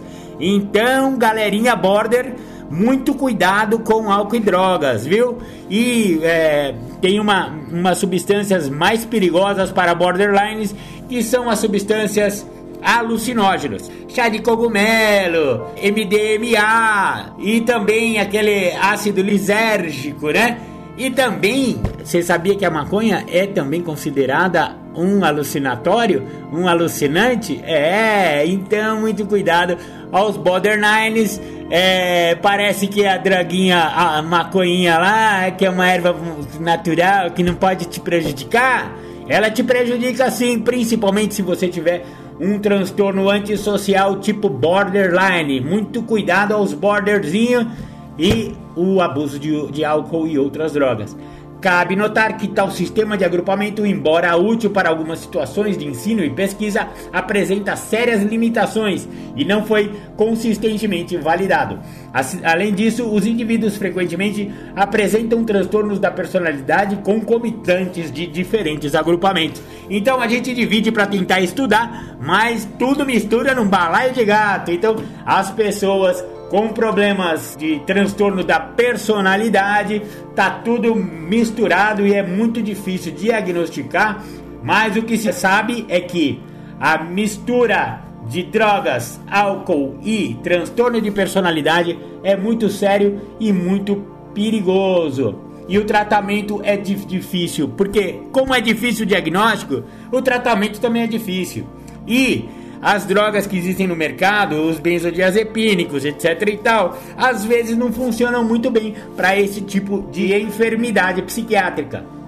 O, o mais sugerido aí é a terapia mesmo, né, galera? Sem sem, sem drogas é mais fácil de você resolver estes problemas. Então, muita terapia e também é, vamos falar um pouco sobre o último transtorno, que é o transtorno psicótico. É, o transtorno psicótico versus dependência de álcool e outras substâncias. Esse texto é de Félix Kessler e diz o seguinte: o presente capítulo tem como objetivo revisar os princípios mais presentes de avaliação e tratamento dos pacientes com diagnóstico duplo de síndromes psicóticas e uso de substâncias psicoativas. Serão apresentados dados epidemiológicos e teorias etiológicas. Então, também é bem sério aqui esse essa associação de droga e o psicótico, né, gente? E, ó, já vou adiantando. Maconheiros, cuidado! A, a, a maconha é muito prejudicial para pessoas com propensão a desenvolver a psicose. É, então você que tem propensão e acha que a ervinha que não pode te prejudicar e começa a dar doisinho e de repente você se vê aí com um surto psicótico perigoso para si e para todas as pessoas que você ama ou que não ama também. É, perigoso. O entendimento da relação temporal entre a instalação do problema com álcool e drogas e de esquizofrenia é bastante útil para compreender a sua etiologia. Estima-se que a taxa de esquizofrenia é 3,4 vezes maior em indivíduos com diagnóstico de transtorno pelo uso de álcool e 5,9 vezes a mais no uso de drogas que na população em geral. Alguns estudos demonstram que o uso de substâncias com frequência precede a fase padrônica da esquizofrenia ou inicia essa fase. Então, não só a psicose como a esquizofrenia tem grande e estreita relação com o uso de álcool e drogas, e a maconha é uma das mais perigosas para essas patologias. Maravilha, maravilha! Hoje o programa Independência falou sobre comorbidades e que é essa coisa de associar as drogas e outras doenças psiquiátricas. Falamos é, a, com base né, no texto da ABAD, Associação Brasileira de Estudos do Álcool e Outras Drogas. Maravilha, maravilha! Hoje teremos duas, é, hoje temos duas novas é, te temáticas do companheiro Julião. Ele vai falar sobre literatura do oitavo passo, a lista de pessoas a quem prejudicamos e também recuperação é cíclica e os passos nunca acabam. É, a hora que você chega no, no décimo segundo passo, você volta lá pro primeiro e começa tudo de novo, companheiro. E a cada ciclo de 12 passos a gente vai ficando melhor, vai virando uma pessoa melhor. E assim que, como, como eu falei no começo do programa, é, para todas essas comorbidades. Obviamente que o programa de, de 12 passos é milagroso, tira as pessoas de um, de um terrível né, fundo de poço, porém é preciso, quando existe uma outra patologia concomitante com, com o uso de álcool e drogas, é importante que você procure ajuda médica, ajuda psicológica e ajuda psiquiátrica, galera não dá para você tratar tudo com os 12 passos. Os 12 passos não são definitivos para qualquer tipo de patologia, tá, galera? É claro que tem os 12 passos, por exemplo, de neuróticos anônimos que ajudam bastante nessas doenças psiquiátricas, mas nunca dispensa a medicina, a ciência, não sejamos, né, é, bitolados e achar que os 12 passos são a solução para tudo nesse mundo. Não é, não é solução para tudo precisamos associar os 12 passos, um pé na recuperação, via 12 passos, um pé na recuperação, via medicina, via ciência e um pezinho também na religião, porque a nossa doença também tem o fundo espiritual e eu acho muito importante essas três coisas funcionarem juntas. Falei, pronto, falei. Este foi o programa de hoje. Mandar um beijo aí para todo mundo que segue a gente. Muito obrigado aí pra, pra, pra galera que, que, que comenta ali YouTube, comenta no Spotify, comenta no Google Podcasts, em todas as nossas redes sociais. Maravilha, maravilha. Muito obrigado. Beijo no coração e semana que vem a gente volta com mais programa Independência.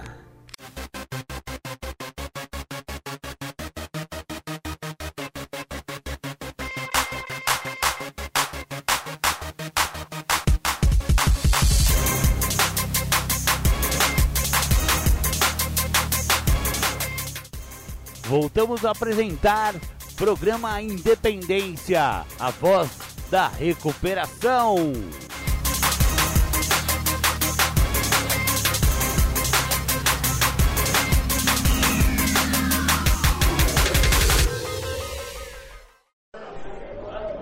Bom, vamos. Vamos falar da literatura porque qualquer coisa falada fora da literatura não é de narcóticos anônimos. Eu tenho feito parte de um grupo que é de fora, tenho me atentado que nós demoramos muito para vivenciar a questão dos passos, justamente por isso. Por causa que não nos atentamos ao que temos dentro da literatura. E não se atentar ao que nós temos dentro da literatura nos impede de nos recuperarmos da doença da adicção. Nós até nos recuperamos de uma forma muito rápida, que é uma forma paliativa da doença da drogadicção, que é o uso da substância psicoativa alteradora de humor, seja seu uso álcool ou qualquer substância alteradora. Mas não nos recuperamos, não vamos nos recuperar da doença da adicção se não usarmos o que a literatura proporciona. Então isso tem que ser muito, muito bem visto por nós e darmos a devida atenção. Então nós temos aí uma gama de pessoas que depois de um determinado tempo dentro do programa se atentam à literatura e encontram o que o programa oferece, que é a libertação da doença, e temos também uma outra gama dentro do programa que encontraram com também um substancial tempo limpo o não uso da substância. E aí nós temos uma variação na questão das expressões eu estou limpo e eu estou em sobriedade. Então isso precisa ser visto. E não tem como olhar isso se você não olhar a literatura. Então quando o corpo de serviço do evento falou, Júlio, dá para você falar lá do oitavo passo? Eu falei, dá é, do primeiro ao sétimo ficou bem claro aí, escutei um pouco aí o Beloto que ele falou, trouxe uma fala, outros que partilharam antes, eu não estava aqui, porque eu estava numa, na casa de um amigo aí que teve um, um óbito na família, e, e deu para mim entender o seguinte, do primeiro ao sétimo, ficou claro que se faz um trabalho de base, que é de dentro para fora. O oitavo ele vai trabalhar as questões externas. Por isso que eu preciso me olhar como a primeira pessoa do singular. Não dá para não se atentar a uma pergunta que nós temos no guia. Pergunta essa extremamente importante que fala o seguinte. Eu acho ela linda, por sinal, né? É, ela tá na página Posso até retratar para vocês a página aqui. Página 84, no tópico Ficando Dispostos, que fala assim: Por que apenas dizer me desculpe, entre aspas, quando uma colocação se encontra entre aspas, existe um fator de prudência, tá? Não é suficiente para reparar os danos que causamos, por causa que eu preciso me atentar que o significado de humildade é responsabilidade. Então, no, do primeiro ao sétimo, quando eu me atento a ser humilde, que é uma questão interna, eu me atento a ser responsável. Então, a primeira pessoa do singular que eu tenho que me atentar a ser responsável, que esse programa proporciona esse benefício e que eu vou ter que listar o que, que esse cara causou para ele dentro dos três R's que está dentro da literatura, que também pauta o acéfalo. Por que, que fala do acéfalo? Porque é um membro sem cabeça. Então ele está motivado, que nem eu falei, como uma gama do programa, um conjunto de pessoas, um, um, um, todo do programa que ficou motivado pela ideia de não estar usando droga, já estou em recuperação, mas não está em sobriedade. Não se coloca na posição da primeira pessoa, do singular, no eu, para entender o que ele vai ter que restituir para ele, reparar com ele, para recuperar a ele. Por isso que não basta só pedir desculpa só pedir desculpa é chulo. Eu preciso entender o que, que eu vou ter que ressarcir a minha pessoa que me fez perder na relação com o outro. Quando eu cheguei aqui, a primeira coisa que eu fiz foi chamar o Beleza e falei assim: Beleza, deixa eu te fazer uma pergunta, cara. Tu já perdeu uma relação de amizade por algum fator, seja ou de ordem pessoal, financeira, sexo afetiva, amorosa? E aí cheguei num outro lá fora e fiz um, outros tipos de pergunta e fui podendo avaliar o quanto alguns entendem que se a primeira pessoa do singular não for vista, ele não vai listar o que ele tem que ressarcir a ele, que por vezes é a falta de entendimento do que o faz trazer a ele na posição do algoz, o que tanto vai causar a ele dor e sofrimento quando ele encontrar a pessoa novamente seja essa seu pai, sua mãe, seu tio, sua tia, não importa quem seja, ele vai estar com essa pessoa num outro momento da sua vida. E aí eu me atentando a isso, que eu conversei com Beleza, conversei com umas outras pessoas, estava com o Beloto ali conversando, eu me atentei o seguinte, por que, que eu tenho que estar disposto a trabalhar do primeiro ao sétimo passo como a base para fazer a lista? Porque é o seguinte, quando fala no tópico fazendo a nossa lista, eu tenho que entender a trajetória dos danos. E aí fala assim, ó, quando estivermos prontos para iniciar a lista, olha como o que foge de DNA, Ale, é loucura. Qualquer coisa que você puser fora do programa da literatura, está de loucura, de demência. Ficou sem usar droga, fica chapado. É o demente que mente pro demente sem mente, falando que está limpo porque não está usando está de loucura, né? E aí a literatura, ela alinha o maluco, né? Quando estivermos prontos, não quer dizer que vai ficar, é quando estiver. Para iniciar a lista, sentamos, lembramos de tudo que aprendemos sobre prejuízo e o, o sentido de prejuízo fala também que é qualquer dano de qualquer tipo de natureza não é específico, é um dano. E aí fala, é, sentamos, né, começamos a escrever e nos lembramos imediatamente sobre os tipos de dano que causamos. Precisamos retomar no quarto passo e procurar qualquer informação. Quer dizer, eu só consigo me pôr na lista para reparar, para viver os três R's, que é ressarcir a minha pessoa, recuperar o que eu preciso, restituir o que me cabe, se eu tiver quarto passo. Sem quarto passo, não tem reparação. Não adianta me pedir desculpa, Lana. Se não tiver a minha pessoa no teu quarto passo, você não precisa falar nada para mim. Você também, beleza? Se eu não tiver lá no teu quarto passo, nada que você possa ter me feito, não precisa me pedir desculpa. Porque você não está fazendo o que o programa oferece. Aonde? No quinto passo. Que fala que você tem que admitir para você o que você reconhece, primeira pessoa do singular. Olha que lindo. Eu tenho que olhar para a primeira pessoa do singular. Não quer dizer que é para o outro, é para mim. Por isso que fugir da literatura é loucura. Então, o oitavo passo não é só escrever a lista, é entender por que, que eu tenho que pôr as pessoas na lista? E eu estava vindo para cá me atentando ao seguinte: Eu até achei que tinha feito já uma reparação com algumas pessoas na minha casa quando eu fiquei sem usar droga, porque eu também já tinha escutado isso aqui dentro, mas não as fiz ainda. Porque se eu olhar o acéfalo, que assim eu me vejo, o sem cabeça, eu fico acreditando que só porque eu não estou usando droga, isso já é uma grande reparação. Mas eu preciso restituir à minha pessoa o entender dos motivos que me causaram abusar da boa vontade do meu pai, manipular a minha mãe para os meus ganhos pessoais, as ofensas que eu trouxe dentro das questões físicas para minha irmã em prol de um ganho pessoal que assim eu estava atrás. Então eu preciso me atentar que a literatura ela fala Existem muitas maneiras diferentes de você causar danos emocionais e profundos.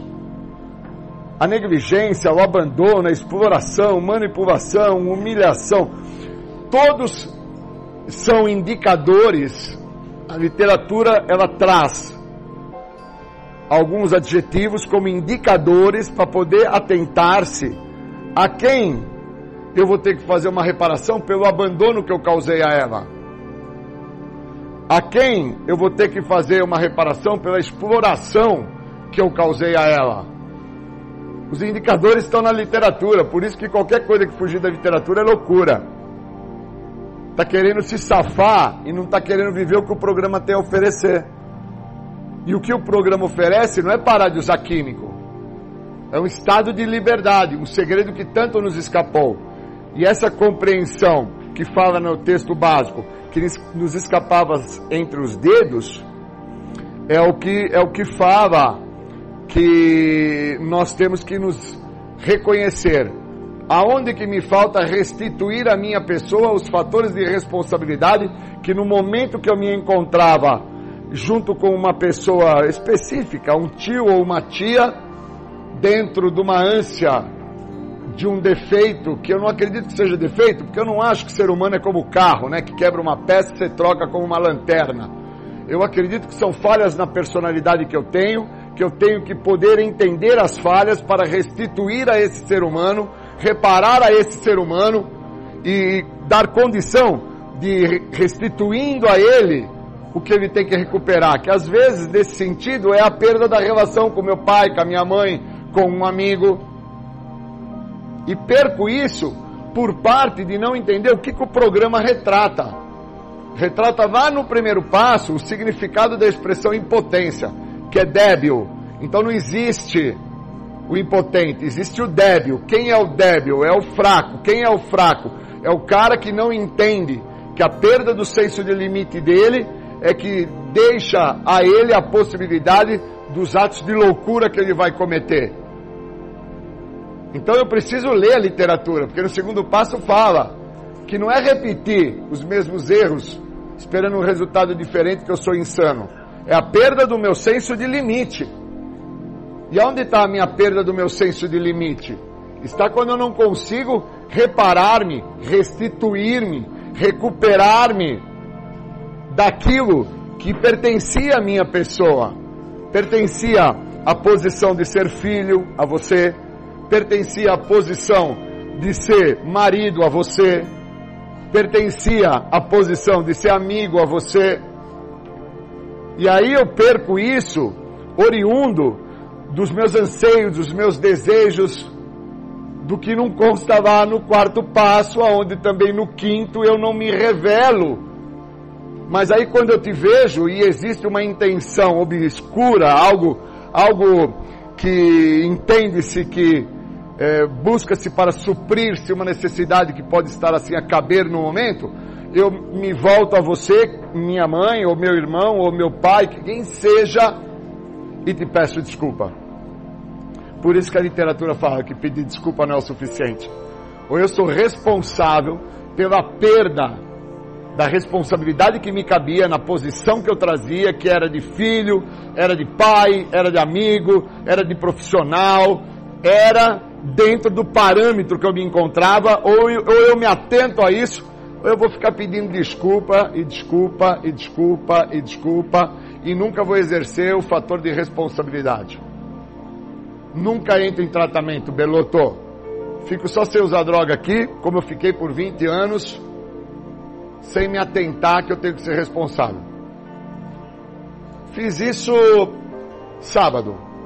De manhã, sábado, saí para treino e, e com um percurso longo aí já percorrido, parei e pude me reportar à pessoa que se o erro a qual ele assim estava por reconhecer na minha pessoa cabia uma reparação a ele, eu fiz a reparação imediatamente a ele.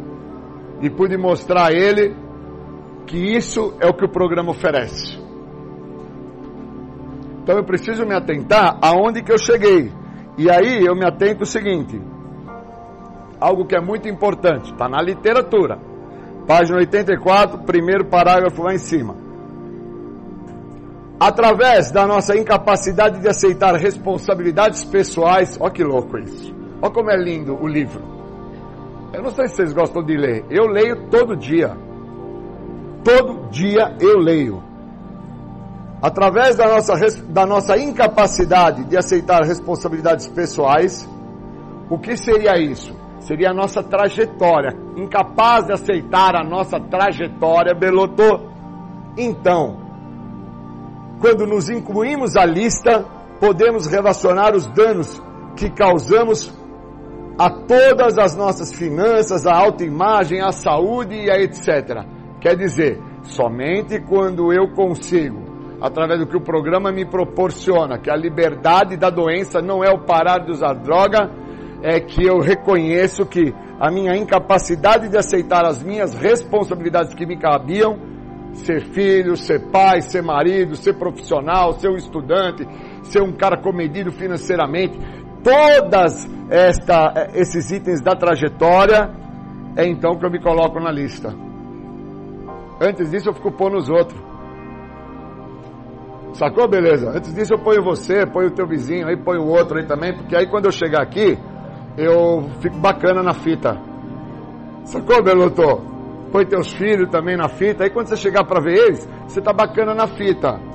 Mas o cara que tem que assumir a sua incapacidade, da sua irresponsabilidade perante ter sido um pai ausente, um pai que compromete, ter sido um mau funcionário na empresa, um cara que busca ter ganhos de forma obscura, isso fica fica dentro dessa história aí que agora eu não estou usando droga, tá feita a reparação.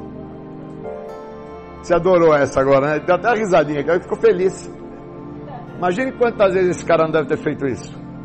Vocês têm noção? Então, eu preciso entender o que a literatura está falando. Porque senão eu não vou entender que é uma parte extremamente linda na literatura que fala assim: reparações que não conseguimos nos imaginar fazendo podem também entrar na lista Talvez estejamos tão sem disposição que não queremos nem tentar. Olha que loucura! Olha que lindo! E a, e a, e a própria literatura fala assim, ó. É nesse ponto da recuperação, quer dizer, é no ponto de entender os três R's, o que, que eu vou ter que restituir para mim, o que, que eu vou ter que recuperar, o que, que eu vou ter que reparar a mim, que é possível desenvolver um espírito de compaixão ser mais piedoso para comigo e, e ter mais empatia com a coisa, que é a capacidade de me colocar no local do outro. Então por isso que não basta só pedir desculpa. Porque eu não estou me pondo na posição da pessoa que eu lesei, que eu maltratei, que eu comprometi. Eu, eu tenho um, um relacionamento com uma pessoa que esse relacionamento é só de forma financeira. E esse relacionamento me traz um problema na minha história. Por causa que daqui a algum tempo, não sei quanto, eu vou ter um contato físico com essa pessoa. Quando eu tiver o contato físico com essa pessoa, eu não vou ter tempo hábil para restituir a ela todo o tempo que se passou para reparar a ela tudo o que ela não viveu comigo e tentar recuperar a ela os momentos que nós dois, nem eu nem ela, vivemos. Então eu tenho que deixar claro para mim se eu não me pôr na primeira pessoa da lista a qual o programa me sugere fazer a lista, eu vou ficar acreditando que eu estou reparando a situação porque todo dia 10 eu pago a pensão. Isso é para os caras que tem filho aqui. Isso é de graça, estou dando essa de graça, só tinha que cobrar de você. Sacou, Beloto? Sabe por quê, Beloto? Porque cresce. Sacou, beleza? Cresce, meu irmão. Sacou? E aí não dá mais para empurrar no parquinho, não dá mais para levar na praia para brincar de pular onda, não dá mais para querer fazer fotos de algo que cresceu e era pequeno. Então o programa está me preparando para entender que ao momento que eu tiver o contato com essa pessoa, que é um filho que eu tenho, eu vou ter que estar preparado de forma interna para com que eu não fique a pedir desculpa para ele, meu irmão, externo. Externo. Por isso que tudo que fugir da literatura é estar de loucura aqui dentro desse negócio aqui. Eu fiquei fugindo muito tempo da literatura de entender que fazer a lista não é pegar um papel e escrever. Fazer a lista, Júlio, é compreender os danos que você causou a você, que vão ser irreparáveis. Estes danos têm nomes, cara. E você precisa vir a entender como que você fez para dar nomes a esses danos. Porque quando eu encontrar com você, que você tiver com 18, você vai olhar para mim e vai falar de um nome que a lista já falou para mim, chamado o meu abandono. O que, que tu vai fazer com o abandono, na hora que você escutar? O que, que tu vai fazer com a parada? Como fala aqui? Está no livro. Sou eu não. Está aqui escrito. Aqui, ó. Tudo aqui, ó. Ó, ó. Com a sua manipulação, com a sua exploração, com as suas ações de humilhação. Isso é o programa. Essa é a sacada do oitavo passo. Não é só pegar um papel, uma caneta, escrever lá o nome de algumas pessoas e depois falar, não, eu vou lá pagar lá 100 reais, 200, 300, 500 que eu peguei emprestado e na época eu peguei porque eu estava usando droga tal. Não, eu peguei isso, eu, eu acabei me apropriando disso porque existem outros sentidos, né? O, o sacar do programa, eu estava vindo para cá e entendi numa, entendendo uma coisa, um amigo meu faleceu porque ele nunca se pôs em primeiro lugar em nada. Ele nunca se olhou como a primeira pessoa do singular que trouxe a ele alguns danos, danos esses que ele nunca deu nome a esses danos. Tá? Então, ele sofria de, um, de uma desritmia, mas ele nunca deu nome por que, que ele sofria dessa condição de desritmia no coração. Ele só trazia a ideia de que, ah, eu tenho um negócio, mas ele nunca tinha ido ver que negócio é esse, sacou? E aí, a gente treina aí no, no nada, corre, pedala, e aí ele volta do treino, senta no sofá, a mulher dele fala assim para ele: "Tô fazendo um almoço". E ele não levanta do sofá.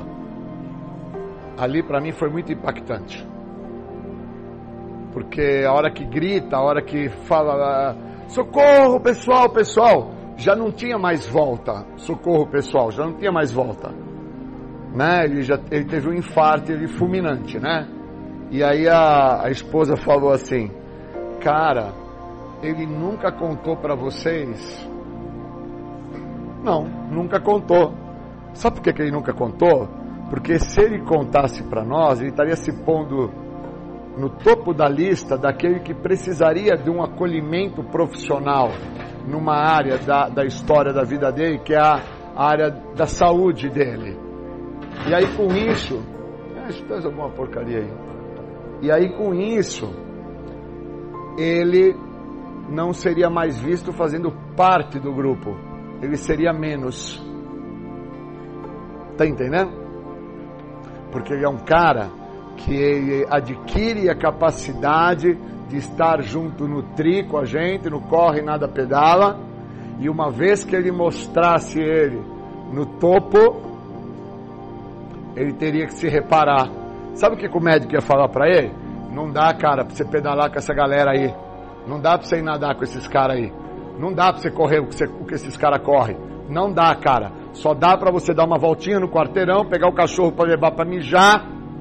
Só que ele traz com ele um estado de inferioridade, ele traz com ele um estado de comparação, ele traz com ele tudo o que iria, e assim o fez, caracterizar chegar no ápice do sucesso, o óbito. E aí ele morre, e algumas pessoas que não têm esse entendimento falaram assim para mim: Porra, Julião, teu companheiro da equipe morreu. Porra, puta treta, porra, puta não sei o que, papapá, mais ou menos como a gente tem aqui, só que aqui é o contrário, né? Porra, o companheiro lá foi usar, porra, por que, que ele foi usar? Porque ele não tem quarto passo, por que, que não sei o que, por que, que não sei o que lá? Filho, falta a ele restituir a ele o que ele necessita para com que ele compreenda o que ele precisa. Só isso.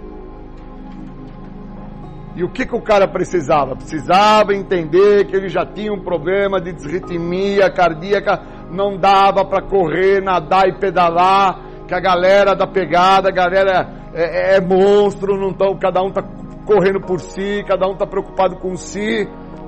Resposta: óbito. A mesma coisa dentro do Narcóticos Anônimos. Aqui a preocupação é de ordem individual, mas nós dependemos da unidade de Narcóticos Anônimos. A recuperação é individual, oh, beleza. Só que a gente depende da unidade. E se na unidade nós não tivermos pessoas que falem da literatura, as pessoas vão achar que estar em recuperação, beleza, é só estar sem usar. E sem usar não dá para continuar, porque vamos ficar aqui por um determinado tempo, vamos alçar voo em fama, prestígio e poder, que vão ser três elementos que vão nos assolar no percurso e quando nós tivermos que fazer qualquer tipo de reparação, de restituição, tivermos que entender o que estamos tentando recuperar a nós, nós não vamos dar a devida atenção. E só vamos pautar a ideia que passamos batido, como fala no guia. Algumas pessoas vão passar batido pelo o passo, acho que é o mais importante, que é o estado de lucidez que ele proporciona, que é o segundo, quando eles se depararem com uma situação onde essa situação vai cobrar o indivíduo, que é a situação que eu acredito que daqui mais uns quatro anos eu vou estar de frente com ela, que é quando o meu menino tiver do tamanho do seu. E aí ele vai falar para mim: o que você fazia me pagando a pensão nada mais é do que um direito que me cabe que o Estado determinou. Só. Onde fica o abandono? Onde fica a tua não participação? Onde fica a tua ausência? Onde fica a tua arrogância, a tua prepotência? Eu preciso listar quem eu sou. Eu preciso ter quarto passo, ter me revelado no quinto, entender por que, que o princípio espiritual do sexto é a boa, boa vontade, para me tornar um cara responsável que é o que transcreve a ideia de humildade no sétimo, para poder me colocar na lista.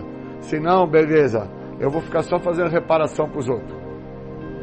E não reparo para mim o que eu preciso. Por qual motivo eu leso você?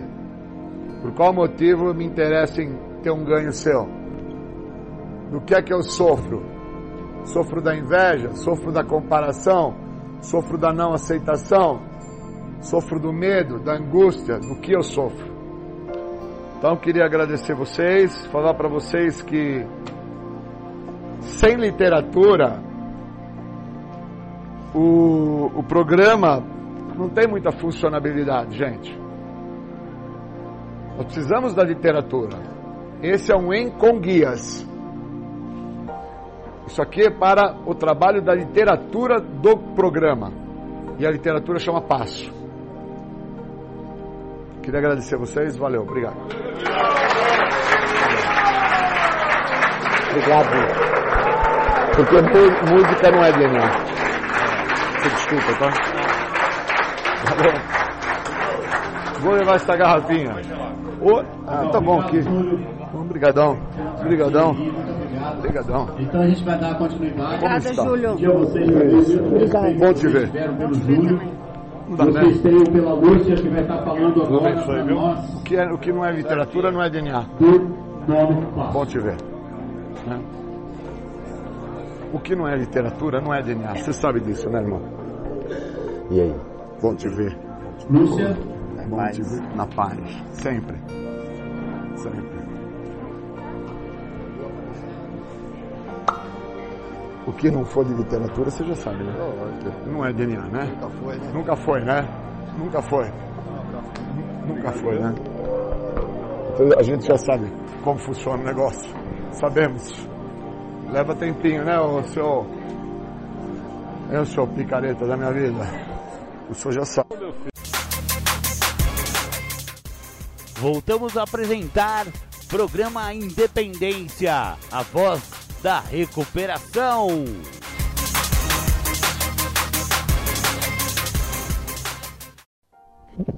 Agradecer o convite aí que me fizeram para falar de um tema a qual eu acredito muito que o programa traz esse tema e não é visto porque nos atentamos tanto à ideia de ter que não estar usando álcool e droga para estar tendo uma vida mais plena, uma vida mais digna, que nos esquecemos de que o programa não é para parar, o programa é para não voltar. Mas inúmeras pessoas que eu conheço dentro dessa minha trajetória de 27 anos, as mesmas acreditam que porque não estão fazendo uso de álcool e drogas já se encontram em plena recuperação e por isso podem sair acreditando que por estarem plenas, por não estarem usando, elas não vão ter ou trazer problemas maiores, sendo que o grande problema e de tamanho maior já está em evidência, que é a ideia que a pessoa tem, a qual ela não tem problemas. E eu sou uma pessoa que vejo claramente que eu tenho inúmeros problemas dentro da questão da doença da adicção. Eu hoje não tenho mais comigo a questão da doença da drogadicção, porque o quesito, resultado final de quem é portador da doença da adicção, que é o uso de álcool e de drogas, hoje não faz mais parte da minha história de vida há 27 anos. Estando há 27 anos sem o uso de álcool e drogas, eu posso começar a trazer a ideia de que eu não tenho mais problemas. Mas na realidade, o grande problema está aí. Porque na literatura dos programas anônimos, das Irmandades Anônimas, a negação ela se mostra presente quando eu nego a existência de algo que ainda faz parte. No meu caso, por ser portador da doença da adicção, o que faz parte são os sintomas da doença, não é mais o uso da substância, que também não deixa de ser um sintoma de quem tem a doença da adicção. Só que quando eu me encontro sem o uso da substância, eu me encontro automaticamente portando os sintomas da doença.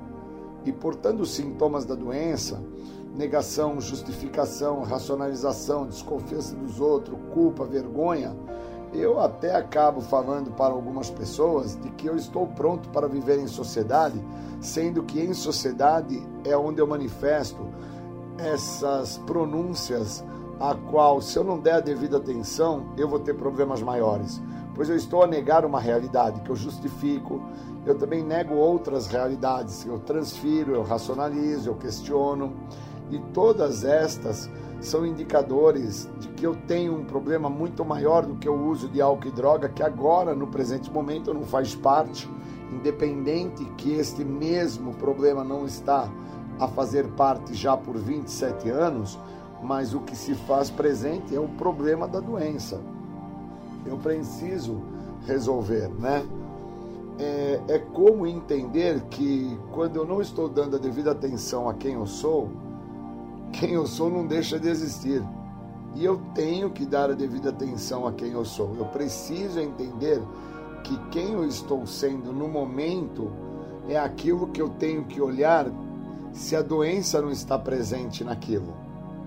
Pois não tem mais o químico, mas o que tem é aquela manifestação. Seja a renúncia que eu posso estar a fazer, negando uma realidade que me cabe, seja pagar uma dívida, o comprar de algo, o entender que me cabe ou me deixa de caber no momento presente, uma responsabilidade por parte de que eu estou a fazer outra. E não é por isso que eu não tenho que arcar com uma responsabilidade que, de forma retrórica, a mesma se apresenta no momento presente. Seja a pensão de um filho a pagar, seja um documento que na escola eu tenho que retirar. Então eu tenho que me atentar que a doença da adicção está presente, independente do uso da substância psicoativa, que hoje não se faz mais presente. Por isso eu posso acreditar que eu já estou pronto para viver em sociedade e não estou a me atentar que os sintomas da doença estão manifestados a ponto de eu estar a esbravejar em relação a algo que está se apresentando. E este meu esbravejar está a negação da realidade, está as justificativas que eu construí, está os mecanismos de defesa. Se encontra presente sintomas, indicadores que na literatura no texto básico de Narcóticos Anônimos e também na literatura dos Alcoólicos Anônimos e outras literaturas que trabalham os 12 passos, apresentam sintomas que se referem à doença, não se referem a questões sobre a substância, o gosto da substância, a cor ou a forma da substância. Mas isso é algo que leva muito tempo para se entender. Então eu chego ao programa pautado na ideia que o que está a me fazer mal é o uso de álcool e drogas, e naquele momento era o que estava em evidência. Passado alguns anos, o uso não está mais presente, o que está presente agora é a doença. Eu não dou a devida atenção, pois eu acredito que porque não tem álcool e droga, eu já me encontro pleno. Quando eu me atento a isso, eu me atento à gravidade do que é esta doença. Mas aí eu venho a me atentar a isto já com 20 anos sem o uso da substância tempo este que se passou e eu poderia ter evoluído muito mais, poderia ter feito inúmeras outras é, saídas de situações e circunstâncias que eu assim me encontrei nesse percurso. Existe uma parte da literatura, no quarto passo das Irmandades Anônimas, que fala sobre as confusões e contradições que nós trazemos a nós mesmos e acabamos não dando a devida atenção por parte de que também na literatura fala que nós vamos acabar passando por um ou outro passo de forma despercebido, somente para perceber depois que o programa não funciona sozinho, o programa não funciona por osmose, existe uma necessidade de se ter uma condição de movimento no programa. E aí eu entendo que recuperação é movimento. Se eu não estou em movimento, eu estou em adoecimento. E o estado de adoecimento que por vezes eu estou é acreditar que eu já tenho condições, por não estar usando droga, de viver em sociedade, lidar com a sociedade, entendendo em sociedade o que está se acontecendo, e na verdade eu estou fadado a um grande erro, a um mecanismo de defesa chamado negação, a qual eu estou a negar uma realidade que está se apresentando. Eu preciso do outro pois o programa diz que só existe um jeito desse programa não dar certo. Só existe uma forma do ser humano não conseguir ter sucesso: é sozinho. Tanto que na ideia do oráculo de Delfos, lá 2500 anos antes de Cristo, né, na Grécia, lá se entende-se que conhece-se a ti mesmo e conhece-te a Deus. E que Deus que eu sou quando eu estou querendo fazer algo sozinho, na minha maneira de pensar. Que Deus é esse? O Deus da prepotência, o Deus da arrogância, o Deus da soberba? Que Deus é esse que eu acredito que quando eu precisar realmente lidar com uma situação que eu venho dentro de uma contradição, porque a literatura está a falar que sozinho eu estou muito mal acompanhado e que eu necessito entender por que eu estou mal acompanhado.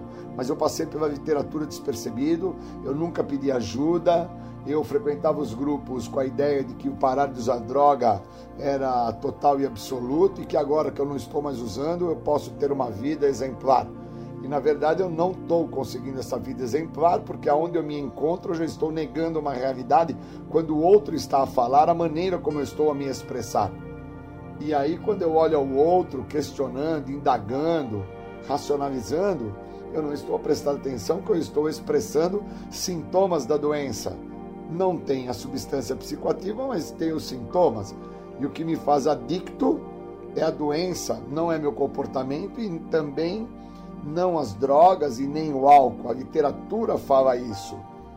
Então eu tenho a doença, eu não sou a doença. Eu preciso entender que doença é essa e como que essa doença se manifesta, de que maneira que essa doença se expressa. Pois por vezes a doença está a se manifestar através da minha maneira de pensar, da minha forma de agir, do meu jeito de ser. Resultado final desse conjunto de ações vai ser chegar ao ápice da minha doença que a ideia da doença, que trabalha na minha forma de pensar, no meu jeito de agir, na minha maneira de ser, é dizimar a minha existência. E a ideia para dizimar quem eu sou é através do uso, porque uma vez que eu esteja a fazer o uso, eu perco a maneira a qual lúcido, sóbrio, eu teria de interpretar o que está se passando. E que por vezes eu também estou já em perda do que pode estar a funcionar para mim, que é o programa, quando eu quero que o programa funcione com o que eu tenho a oferecer ao programa. E o programa não necessita do que eu tenho a oferecer. Esse é um programa que faz a gentileza de permitir com que eu use o que ele me oferece. Pois se o programa, para dar certo, precisasse do que eu tenho a oferecer, esse programa não precisaria de nada porque o programa, obviamente, ele já se mostra no todo, completo. É um programa de passos, não é de pulos. Então eu tenho que dar um passo de cada vez. E o primeiro passo, ele já retrata a ideia sobre você entende o que é a doença? Ou você acha que a doença é ter o uso de álcool e droga? Porque agora não tem mais o uso de álcool e drogas. Você já vem por um longo período sem fazer o uso. Já está aí dentro da ideia de que consegue viver em sociedade e não está a entender que está a racionalizar, está a transferir, está a questionar, está dentro de um padrão dos sintomas desta doença, qual você não entende a doença e acreditando que o uso da substância era o seu maior problema, não está reconhecendo que agora não tem mais o uso. Já não tem mais o uso, não é de agora, são de décadas. E que agora o que está presente são os sintomas e que quando o outro, através da retina do outro, está a te mostrar a maneira como você está a agir, para você, o outro está a te julgar, para você, o outro está a te perseguir. Então, quando eu me atento que a doença está manifestada com o tempo que eu me encontro em estado de abstinência química, pois hoje para mim é muito claro que dentro dos 27 anos que eu tenho de recuperação, são sete anos que eu me encontro em tratamento e fiquei 20 anos somente em abstinência do químico. E dentro desses sete anos, através do guia para trabalhar os passos, através da literatura de narcóticos anônimos e alcoólicos anônimos, fazendo uso contínuo, diário, do apadrinhamento, que é uma grande ferramenta, quando os sintomas da doença está manifestado, fica claro e rápido de ser evidenciado pela minha pessoa e automaticamente de ser detido. Muito diferente das vezes que eu tentei parar o uso da substância e não consegui assim fazer por parte de não entender o que era a doença. E naquela época, sem tratamento, naquela época, sem entender o que eu precisava, eu tinha promessas que eu construía, maneiras de pensar que o outro estava a me prejudicar e por isso eu fazia o uso. E aí com isso eu fazia a contra-transferência, que era o meu desejo imaturo de ser feliz, acreditando que o estado de felicidade e plenitude se daria quando eu não estivesse usando. Eu paro de usar e continuo tendo inúmeros problemas fazendo inúmeras confusões e contradições da minha própria pessoa, e aí eu me atento que eu preciso fazer algo para deter esses sintomas e que o uso se faz então necessário do programa e que também se faz necessário deter a doença através desse uso do programa, que não é somente ir às reuniões, é ler a literatura, falar mais de uma vez ao dia com o padrinho, procurar através da literatura o sentido e significado de algumas expressões que na literatura consta, se utilizar do exemplo, das experiências, fazer com que o programa funcione no todo, para com que eu venha a conseguir a viver em sociedade dentro de uma condição de plenitude, aceitando a vida da maneira que a vida se apresenta e vivendo ela. Por isso, estar em recuperação não é meramente estar sem uso. É identificar, perceber, conseguir partilhar, escutar o retorno e pôr uma ação positiva através do que o programa me proporciona. Levei muito tempo para chegar nesse ponto de entendimento e percebo que pessoas que acreditam já estarem prontas para viver em sociedades não estão a se atentar aos sintomas da doença que estão se mostrando, estando estas sem fazer o uso da substância. Pois o uso era só o resultado final. No meu caso, portador da doença e que venho a descobrir o que é esta doença quando eu me atento o que a doença da adicção representa para mim. Então eu queria agradecer, agradecer o convite do grupo, a possibilidade de fala e vamos dando continuidade ao processo, pois é um processo cíclico. Os passos nunca terminam. Obrigado, valeu.